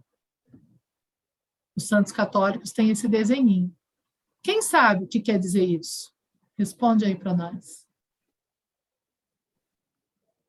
Essa é a irradiação de luz que você acabou de falar. Chakra. É um, um, chakra, um chakra desenvolvido na, na, na cabeça. Uhum. Olha o nome. O chakra que fica aqui no alto da cabeça é o chakra né, associado à glândula pineal, por onde eu saio na hora da morte. É o chakra da minha conexão espiritual, da minha visão de Deus. Ele é chamado de chakra da coroa. Olha o que, que a gente encontra aqui na cabeça da santa. Uma coroa. Não é isso que se coloca na cabeça de Nossa Senhora? Rainha, coroa. Por quê? O chakra coronário delas tem uma expansão infinita, gigantesca. E é muita energia dourada. Por isso a auréola dos santos é sempre representada como um desenho ali circular dourado. Né? Então aí, gente, a gente já começa a perceber que o catolicismo sabe muito mais do que a gente, do que demonstram saber para o povão, né, para o popular, sobre essas questões energéticas, porque da onde que tiraram a ideia que tinha que fazer uma auréolazinha ao redor da cabeça desses seres, né? Dourada bem na região do chakra coronário. Os conhecimentos estão aí. Né? Só que dentro da igreja eles ficaram mais ocultos. E se eu não souber quem é meu amparador, será que ele não me ajuda? Né? Se eu não consigo desconfiar quem ele seja? E se eu não perceber as suas orientações? O que, que eu posso fazer para facilitar o contato com ele ou com ela né, e ser capaz de perceber os seus conselhos? É preciso apurar a intuição. É importante saber o nome do meu amparador? Não. Por quê? Porque nome é apenas um rótulo. Quem disse que Rafael, como eu citei um nome, que Rafael é o nome do Rafael? é apenas o nome que ele usou para se comunicar comigo naquele momento, porque ele já teve várias encarnações na Terra, cada uma delas utilizando um nome diferente. Né? Ele já nasceu em vários países, em um ele pode ter um nome libanês, no outro ele tem um nome africano, e é o mesmo ser. Então, não se preocupe em saber o nome do seu amparador. Não se preocupe em enxergar o seu amparador. Nem todos têm a sensibilidade visual. Tá? O que você precisa se preocupar é apurar a sua intuição para que ele tenha acesso a você e possa te orientar. Isso é importante, mesmo que você não tenha a menor ideia de quem ele ou ela é. Tá? Lembram dos chakras? Nós falamos rapidamente deles na primeira aula. Os chakras, eles são portais de energia nos corpos sutis. Para apurar a intuição, eu tenho que desenvolver o meu chakra frontal e o meu chakra coronário, onde estão as minhas glândulas pineal e pituitária. Essas duas glândulazinhas que eu tenho dentro da cabeça são diretamente relacionadas à minha intuição. Como é que eu desenvolvo isso? A pituitária é responsável por todos os outros chakras daqui para baixo. Quando eu ativo a pituitária, estou ativando todos os outros chakras. A pineal é essa glândula que é o último portal entre o corpo físico e o lado de lá, né, o lado espiritual. É simples, basta eu visualizar uma lâmpada acesa dentro da minha cabeça, a lampadinha do Eureka, ou uma irradiação, ou um sol, uma iluminação dentro da tua mente. Quando eu quiser me compactar com seres elevados, eu preciso acender para facilitar. É como se fosse assim: se eu estiver no quarto escuro, talvez você esteja aqui escrevendo na parede e eu não consigo ler porque o quarto está escuro. Eu tenho que iluminar o quarto para eu poder ler o seu recado. Então, aqui dentro, o tempo inteiro, meu eu divino, auxiliado por todos esses outros eus divinos, que na verdade, lembra, gente, nós estamos estudando a horizontalidade. Na verticalidade só existe um eu divino, o meu e o seu são um só tá? Então, nesse, nesse mundo da ilusão que nós estamos falando agora, os eus divinos se auxiliam mutuamente. Então, eu preciso acender o quarto aqui dentro da minha cabeça para que eles possam passar a intuição. Porém, de nada adianta ativar a frontal, ativar coronário, sem ativar o chakra cardíaco. Sem amor. Ninguém no mundo espiritual elevado vai vir passar ideia para você. Você precisa ativar o cardíaco, isso é fundamental. Eu não sei se tem alguém aqui, acho que tem, que estava num retiro que a gente trabalhou dois mantras, Ma e Om. Deve ter gente aí que estava. O Om, todo mundo conhece. Né? O Om é o som primordial, é a vibração cósmica. Tá? O Ma, ele corresponde à energia de amor cósmico. Então, a gente associa o Om com a energia masculina, pai, e o Ma com mãe, a energia feminina do universo. Amor, sabedoria. Então, um mantra muito simples para se trabalhar é o Ma no coração, Om na cabeça. Isso ajuda a abrir intuição, gente, muito, muito. Tá? Eu vou colocar no grupo para vocês uma gravação de um áudio de 108 vezes Ma, Om. Você basta você sentar, se conecta, silencia, faz a tua prece e ouve. Cada vez que falar má, você imagina o coração. Falou ou, você imagina dentro da tua cabeça. Você está abrindo a sua intuição. Agora, amor, a gente não abre só fazendo exercício para o chakra. Amor é prática, ok? Quanto mais você praticar o amor, mais apto você se torna a receber o auxílio espiritual. Mesmo que a tua mente seja uma porta fechada, que você não abra os canais aqui em cima. Se o teu chakra cardíaco for imenso, você pode ter certeza que pelo chakra cardíaco eles conseguem acesso para te ajudar. Eles mesmos abrem o caminho que é necessário para te acessar. Agora, se você tiver com tudo isso aqui aberto e o teu coração tiver uma qualidade baixa de vibração, você vai acessar, mas não vão ser os amparadores. Vão ser seres de, infelizmente, uma classe energética mais baixa. Meditação e oração ampliam a nossa capacidade intuitiva, expandindo a nossa capacidade de captar boas vibrações. Então, depende do quanto você quer. Às vezes a pessoa fala para mim assim, ah, eu não consigo captar a intuição, amparador, nada disso. Você quer? Quer muito? Senta e medita. Senta e ora e reza, o nome que você quiser. Tá? Mas se abre para poder captar essas vibrações. Quando a gente está estudando isso que nós estamos fazendo agora, né, assuntos espirituais, isso nos torna receptivos aos auxílios superiores, porque isso ajuda a abrir o nosso é, Quem está com, com, o microfone aberto, fecha para a gente, por favor. Isso ajuda a abrir o nosso canal. Né? Então, gaste tempo estudando, leia, é muito importante, assista vídeos de qualidade, isso tudo vai ajudar você a se, a se conectar com seres de luz. Além dos amparadores pessoais, existem os grupais, que trabalham sozinhos ou em equipe. Por exemplo, o núcleo. O NEDEC ele é orientado por um grupo de espíritos que fazem parte da fraternidade do Triângulo e da Cruz. Esses seres começaram a aparecer né, para nós desde 1993, quando a gente começou o NEDEC, que eles vão orientando os trabalhos. Orientando como? Através de intuições, através de canalizações, através de pessoas que veem né, esses seres né, e que eles passam a orientação. A fraternidade do Triângulo e da Cruz ela é muito interessante porque ela é um grupo de espíritos que mora no plano espiritual superior, vamos dizer assim, que unem os espíritos do Oriente, representados pelo triângulo da sabedoria, e do Ocidente, representados pela cruz do Cristo, ou o amor. Então, é o amor da cruz com a sabedoria do triângulo. Tá? E esses seres, eles são diretamente conectados com, o, com a orientação, com o estudo, a filosofia espiritual.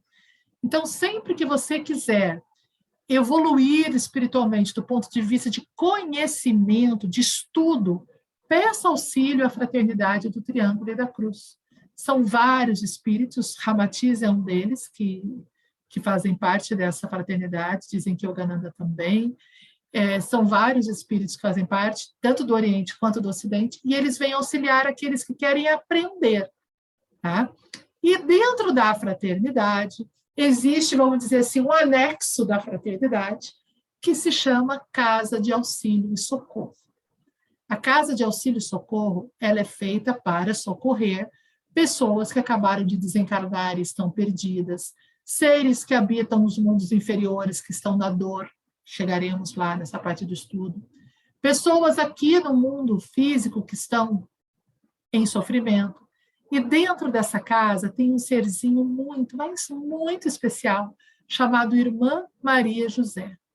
A Irmã Maria José, eu tenho que falar sem chorar, é um ser muito amoroso, que foi uma freira né, aqui na Terra, e continua usando o título de irmã, ela se veste mesmo como uma irmãzinha, e, e ela vem para nos amparar, principalmente quando estamos doentes ou quando são crianças.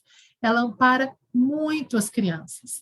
Ela coordena grupos que vão ao astral inferior, aos andares de baixo, socorrer as pessoas que estão em sofrimento.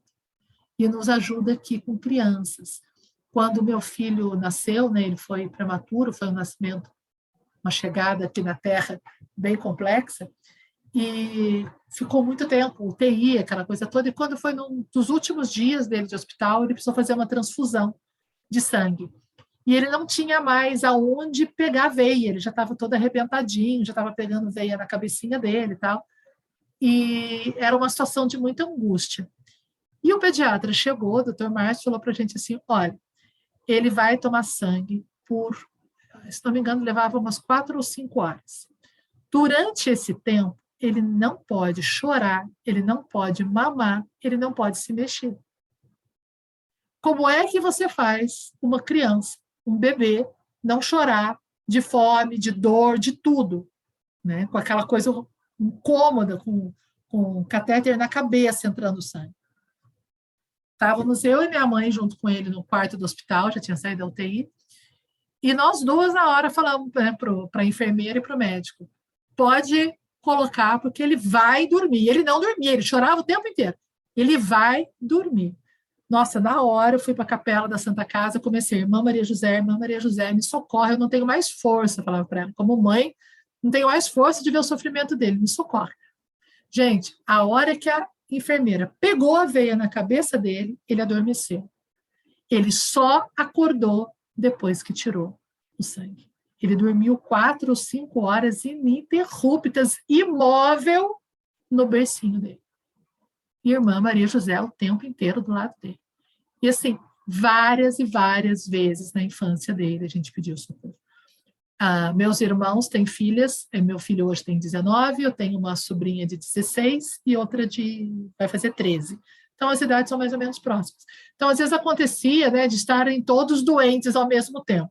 Às vezes o meu irmão ligava para mim e falava assim: "Ó, não vem não, hein? Não chama a irmã não, que agora eu chamei ela aqui deixa ela aqui em casa tomando conta da Maria. Não chama ela aí agora, não, que deixa ela aqui em casa.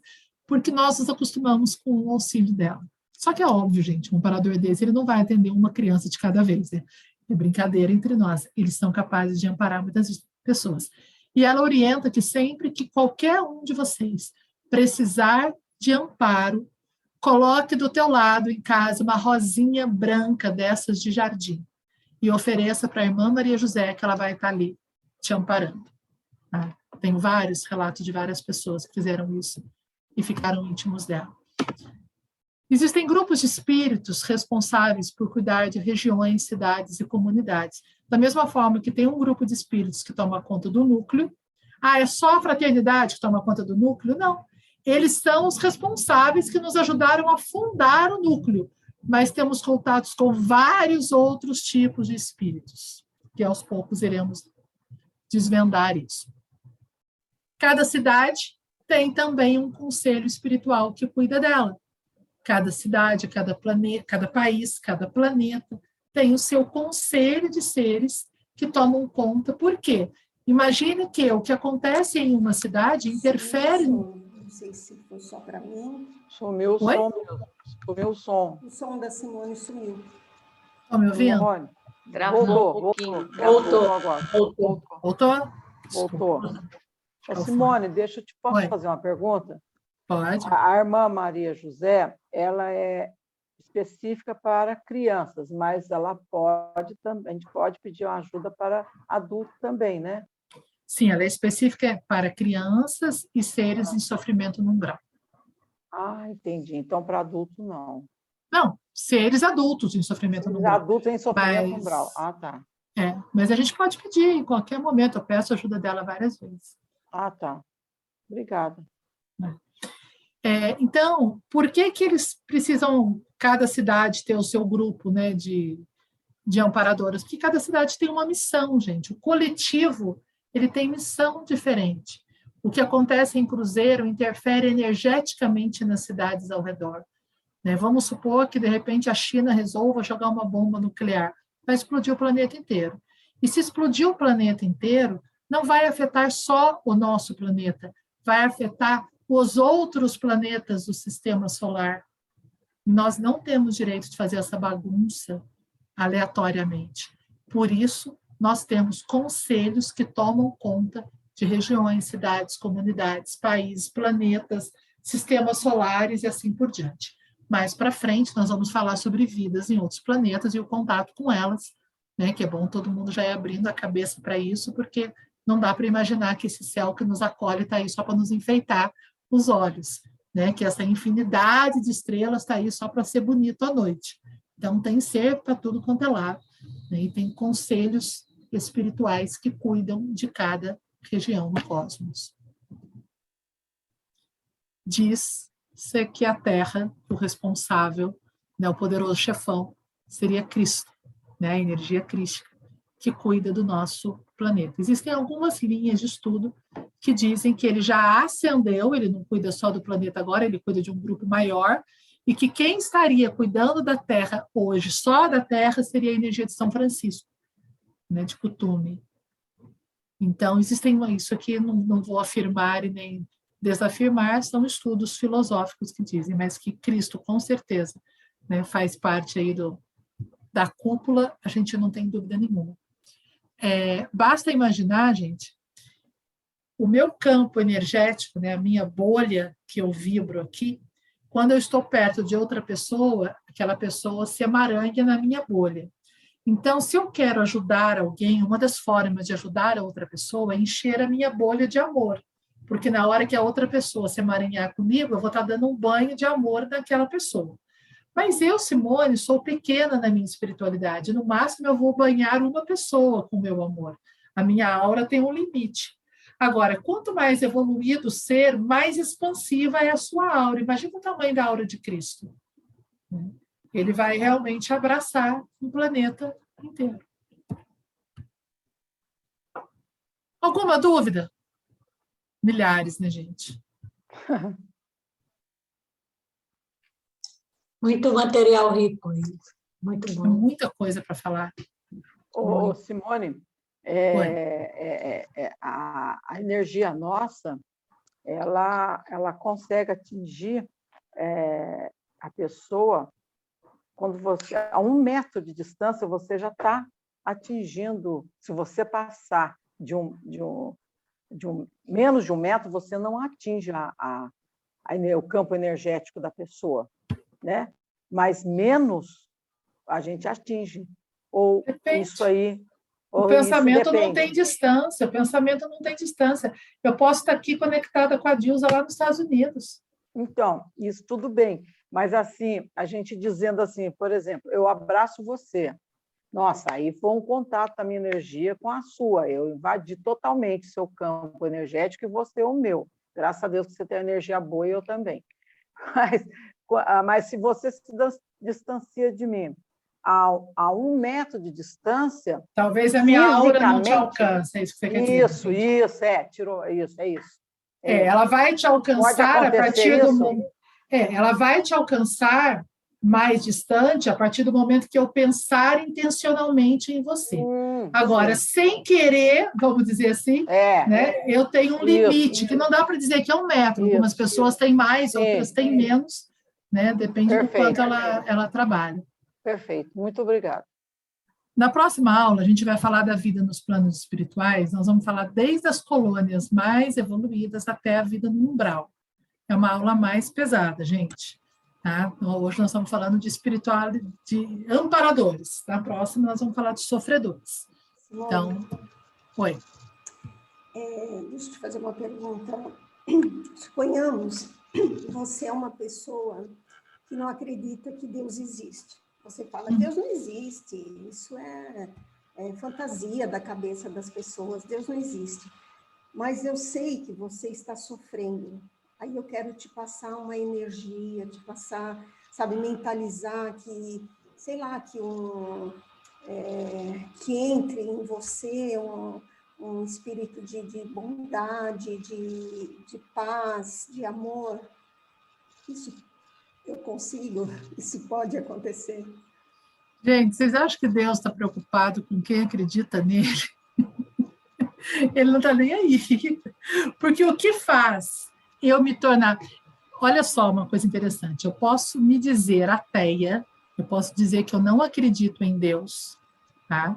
Porém, ter um nível de amor no meu coração que me torna muito mais evoluída espiritualmente do que o outro do lado de cá que está dizendo, está rezando o dia inteiro, né?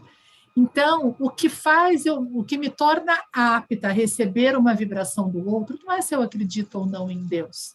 É o quanto meu coração ama, que em palavras simples é isso, o quanto ele me deixa sensível e aberta para receber aquela vibração.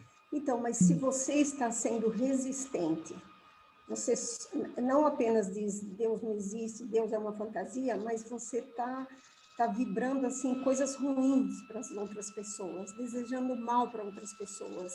Além de não acreditar que Deus existe, você ainda deseja mal. Eu posso mentalizar coisa boa para você, para acalmar seu coração, para você passar a pensar de outra forma?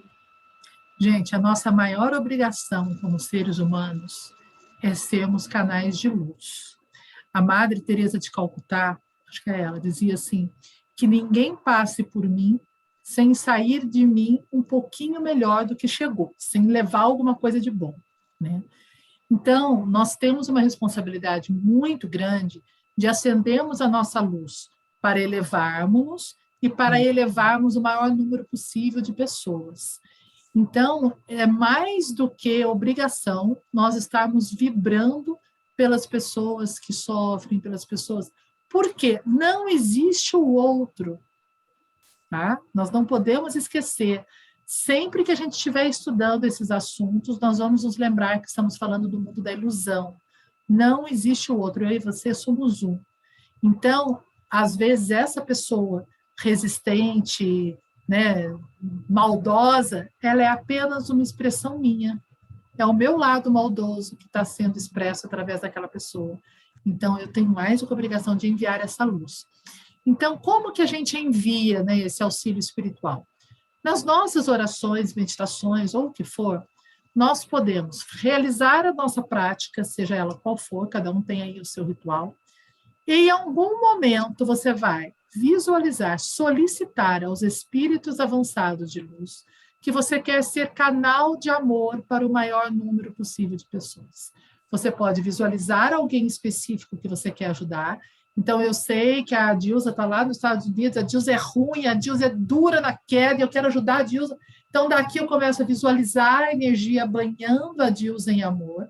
Só que nesse momento eu preciso limpar a minha mente de qualquer julgamento sobre Dilza. Porque eu não vou conseguir banhar a Dilza em amor pensando, Ai, meu Deus, ajuda essa pessoa que é tão má, que é tão resistente, que é tão fofoqueira. Aí já era. A luz em mim é o namastê. A luz em mim vai acender a luz em você. Então, eu vou reconhecer Deus dentro de você. Quando eu estou pedindo né, auxílio para alguém, na verdade, eu tenho que reconhecer a presença de Deus dentro do outro. É isso que abre o canal para que o auxílio venha. Então, se eu quero te ajudar, por mais que a tua casca seja grosseira, eu tenho que lembrar que a Sônia ali por trás é pura luz. Na hora que eu faço isso, aí você vai perguntar, mas a pessoa não quer receber, tem gente que não quer receber, tá? Aí existe uma palavrinha que eu não acho muito adequada, mas esse é o nome técnico, né? Que é uma karma maduro, né? Que é o quê? Eu fico mandando, enviando presente para você. A porta está fechada e você não quer receber. Então, eu vou acumulando presente na soleira da sua porta. Vou deixando os presentes ali, a porta está fechada. Um dia, por algum motivo, você dá uma aberturazinha para espiar lá fora. A hora que você abre para espiar lá fora, meus presentes caem tudo aí dentro. Então, o que, que quer dizer isso? Aquela pessoa resistente, que você ficou mandando luz, luz, luz, e ela, na verdade, estava lá durona e não queria, não aceitava receber, tem um momento em que ela dá bobeira na maldade. Como que ela dá bobeira? Ela se emociona, ela olha para um filho e o coração se internece, ela assiste um filme que faz ela chorar. Às vezes um bandido assiste um filme e começa a chorar. Naquele momento, ela abre a porta. E toda a luz que você mandou e que ela não aceitou, adentra o coração dela. E às vezes acontece um insight lá dentro. Então, não existe oração desperdiçada, não existe vibração, ah, é inútil. Ah, nenhum amparador, isso eu devia ter colocado aqui, nenhum amparador desiste de nós. Portanto, nós não temos o direito de desistir de ninguém aqui na Terra. Eu não tenho direito de apontar alguém e falar, fulano não tem solução esquece, esse está perdido, esse tem que ir queimar no fogo do inferno. Jamais. Né? Não, não me cabe fazer isso, porque os seres de luz não desistem. Quando eu penso, eu tenho vergonha, quando eu penso a quantidade de erro que eu cometo todos os dias, o quanto eu sou teimosa, quanta besteira eu faço, como eles têm amor e paciência para comigo. Então, como que eu vou olhar para alguém e falar assim, ah, eu já desisti de você? Não. Se o outro é duro, é resistente, ele é um desafio maior ao meu amor, à minha capacidade de amar. Ele está ali para me ajudar. Às vezes eu estou achando que estou ajudando o outro, mas o exercício de amor que eu estou fazendo, de jogar luz para o outro, está me ajudando. Basta fazer analogia aqui na Terra.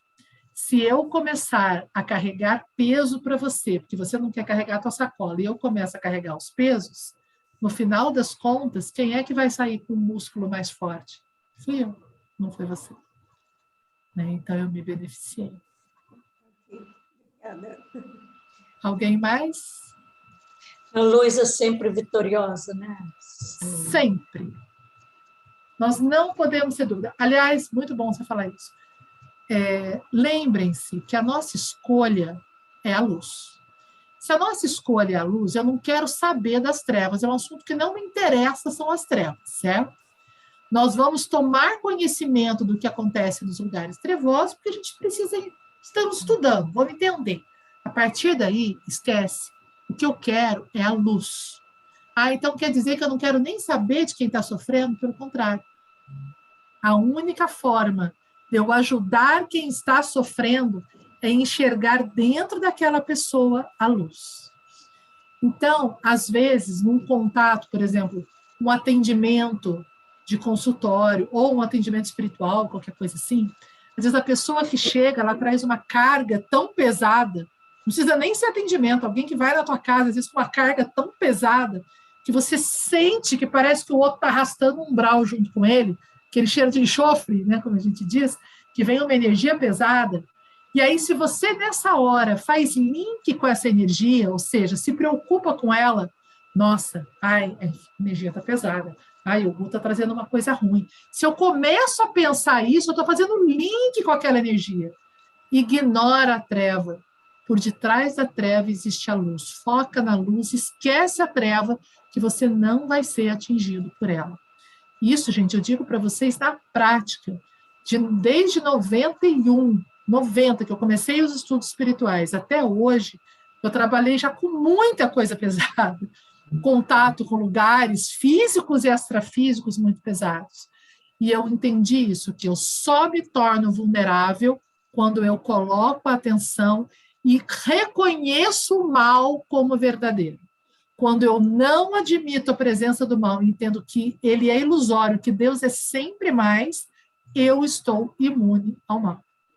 Né? Não provoca o mal. Você não vai chegar diante de uma energia negativa e ficar, eu sou mais forte que você porque eu tenho Deus, você não tem. Nada disso, esquece. Você só vai olhar para o outro com olhos de amor e enxergar dentro dele Deus. Fala, Gu. É, só uma pergunta rápida, já que você está falando de luz, sombra, aí, dizem que quanto maior a luz, maior a sombra também, né? A gente tem que tomar cuidado nessa questão. Mas eu queria voltar na questão dos anjos rapidinho, porque na Cabala eles falam que pela sua data de nascimento você tem um anjo, um arcanjo lá que te acompanha. E isso seria um mito, entre aspas, ou é uma verdade? Porque, assim, parece que eles cuidam de uma determinada egrégora, de uma determinada faixa de idade. Seria esses espíritos maiores que cuidam de comunidades, assim? Tipo, ah, esse grupo aqui vai encarnar, sei lá, sob o meu cuidado, porque eles precisam aprender uma determinada lição. Tá todo na mesma escolinha ali? É mais ou menos isso ou não? Mais ou menos sim, por quê? Data de nascimento, hora de nascimento, são vibrações, né? Que faz com que pessoas semelhantes em vibração nasçam naquele dia, naquela hora específica. Então, quando falar, é esse grupo tem o anjo, tem o arcanjo, tem Ariel, tem for como responsável, são energias, são vibrações, não necessariamente um anjo, um ser humano, mas uma vibração, que às vezes é uma coletividade de seres, que são que assumem uma responsabilidade por aquele grupo. Na aula de devoção que eu dei, eu falei sobre o guru e expliquei assim que todos nós temos um guru, um ser que assume uma responsabilidade por um grupo do qual nós fazemos parte. Que nós podemos dizer que é o anjo, que é o guru, que é o que for. Né? Na verdade, cada linha filosófica vai dar nomes diferentes né, aos seres. Então, o que nos importa é saber que são seres de luz. E eu entendo que os anjos são uma evolução paralela. Não são homens que viram anjos, são uma outra evolução. Do mesmo jeito que nós temos aqui né, o mundo animal e outras coisas. Bom, gente, nós temos três minutos antes de terminar. Né? A nossa próxima aula vai ser, então, no dia 11 de março, no horário está. Esquece 20 horas, é 19h30. Tá? Vou até apagar, sumir aqui. É, eu coloco direitinho no grupo, é, às 19h30, no dia 11 de março, sexta-feira. Eu queria que antes da gente ir embora hoje, a gente fizesse uma pequena concentração de luz aqui com os nossos amparadores grupais, coisa de três, quatro minutinhos. Eu vou parar de compartilhar. E a hora que eu acabar, eu vou compartilhar só uma música de fundo, na hora que eu acabar, eu vou me despedir, vou desligar para vocês poderem se manter na vibração. Então, se alguém quiser compartilhar alguma coisa, perguntar ainda alguma coisa, faça agora o cálice para sempre. Porque hora que eu acabar, eu vou só dar tchau e vou sair. Então, alguém quer perguntar ou comentar, complementar algo? Só te pedindo, não esquece de pôr o mantra Maio, mantra 1 para gente. Obrigada, Simone, te amo. Pode deixar. Também. Então, vamos lá. Então, eu vou pedir que vocês, né, pode esquecer, não precisa olhar para a tela, tá? Só deixa assim os ombros relaxados, fecha os olhos, não cruza braço nem perna.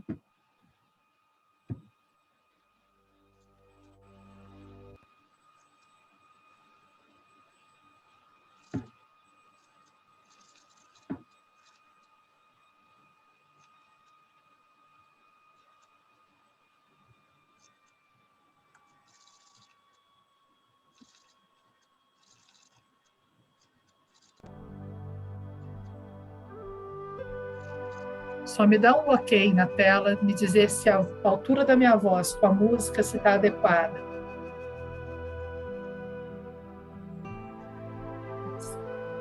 Então vamos lá. Inspira e expira profundamente.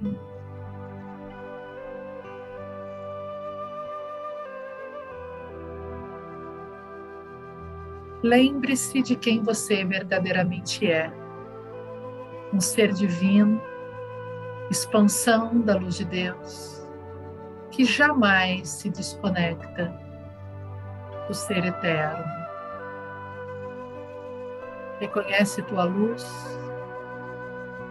e acende no teu coração esta presença de amor Eu e Deus somos um. Sou luz que jamais se apaga. Reconhece essa presença no teu coração.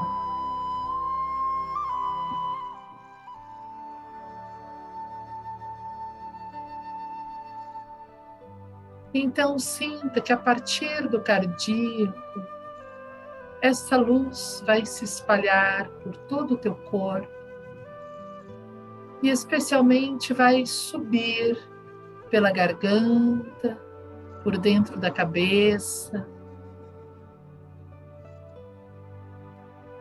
Vai alcançar o centro da cabeça, onde estão as glândulas pineal e pituitária, irradiando luz pelo teu chakra frontal e pelo da coroa, na testa e no alto da cabeça. Muita, muita luz. Respira uma aura de amor. Permita-se perceber que ao teu redor estão vibrações amorosas.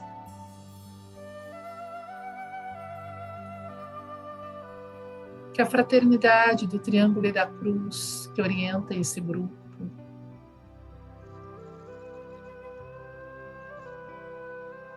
e através dela a Casa de Auxílio Socorro. E tantos outros seres de luz que nos acompanham. Estão enviando sobre você nesse instante uma energia amorosa, doce, como se você conseguisse perceber um perfume de rosas, um perfume suave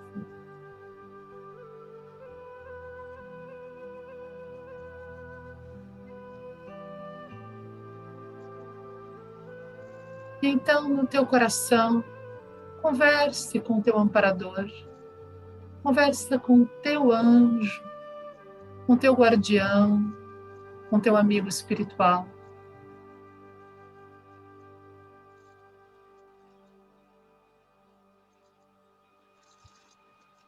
Dentro da alma, diga a ele que você é um caminhante, que você está em busca da luz que você quer ser melhor a cada dia, amar mais, que você pede ajuda para que o véu seja afastado dos teus olhos. E você possa ver com clareza a verdade. Você pede ajuda para que a compaixão seja despertada no teu coração e você jamais seja indiferente ao sofrimento alheio. Você pede ajuda para que a tua presença na terra seja um canal da luz de Deus. Para que as pessoas, ao se aproximarem de você, sintam o cheiro de Deus, o perfume do amor, e sintam-se tocadas a crer, a amar, a serem melhores. Deixa as palmas das mãos abertas.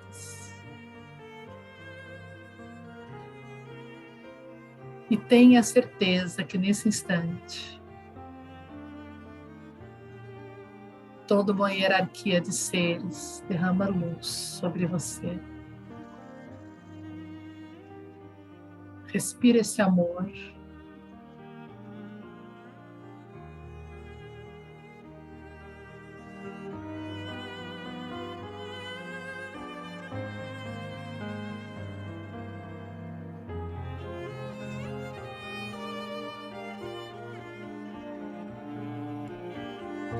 Senhor, faz de mim um instrumento da tua paz.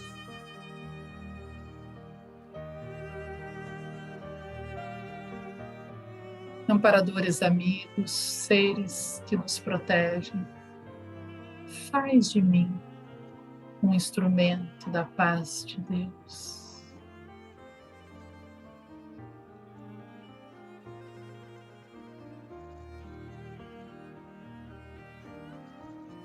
E por fim, Se abra nesse momento para que estes seres enviem você, enviem a você a intuição que você necessita neste momento, orientação sobre a tua vida, sobre o caminho a tomar, a palavra certa a dizer, seja o que for que você esteja necessitando no momento de orientação. Peça auxílio, que a tua escolha, que a tua palavra, que a tua ação corresponda à vontade do eu divino em você e ajude a manifestar a luz, não só em você, mas em todos que te servem. Então, pede o auxílio e silencia para ouvir a resposta no teu coração.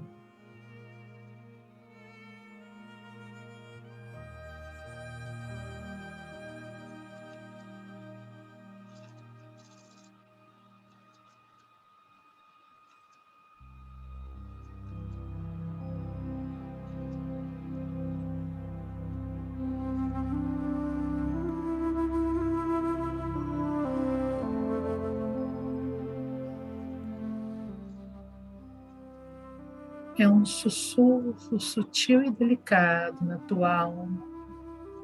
Não é necessário que venha a tua consciência no momento. Você pode achar que não está recebendo nada, mas nos próximos dias, nas suas ações, você se sentirá muito mais guiado e conectado.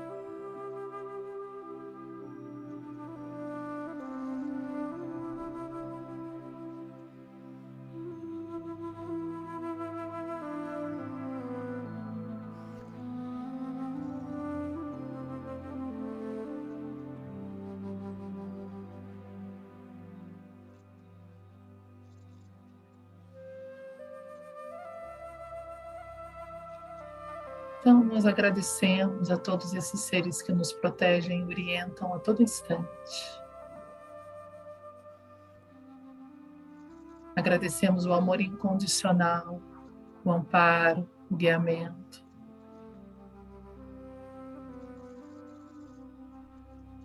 Que possamos também, cada um de nós, servirmos de amparadores para aqueles que pudermos ajudar de alguma maneira aqui na Terra sermos lembrete de luz uns para os outros. Então, nós agradecemos e vamos encerrar esta aula com os nossos corações unidos, pedindo que toda essa hoste de seres luminosos derrame luz sobre o planeta, sobre toda a humanidade tocando todos os corações com a presença de Deus. Eu vou encerrar, vou fazer a prece de fechamento, vou desligar a tela. Fica aí quietinho mais um pouquinho. Abre os olhos quando achar que é conveniente, aí você desliga o computador. Enquanto só respira e agradece. A harmoniosa vida de Deus ilumina o universo e no mundo reina a paz. A harmoniosa vida de Deus ilumina o universo e no mundo reina a paz. A harmoniosa vida de Deus ilumina o universo. No mundo reina a paz. Assim seja. Gratidão. Namaste.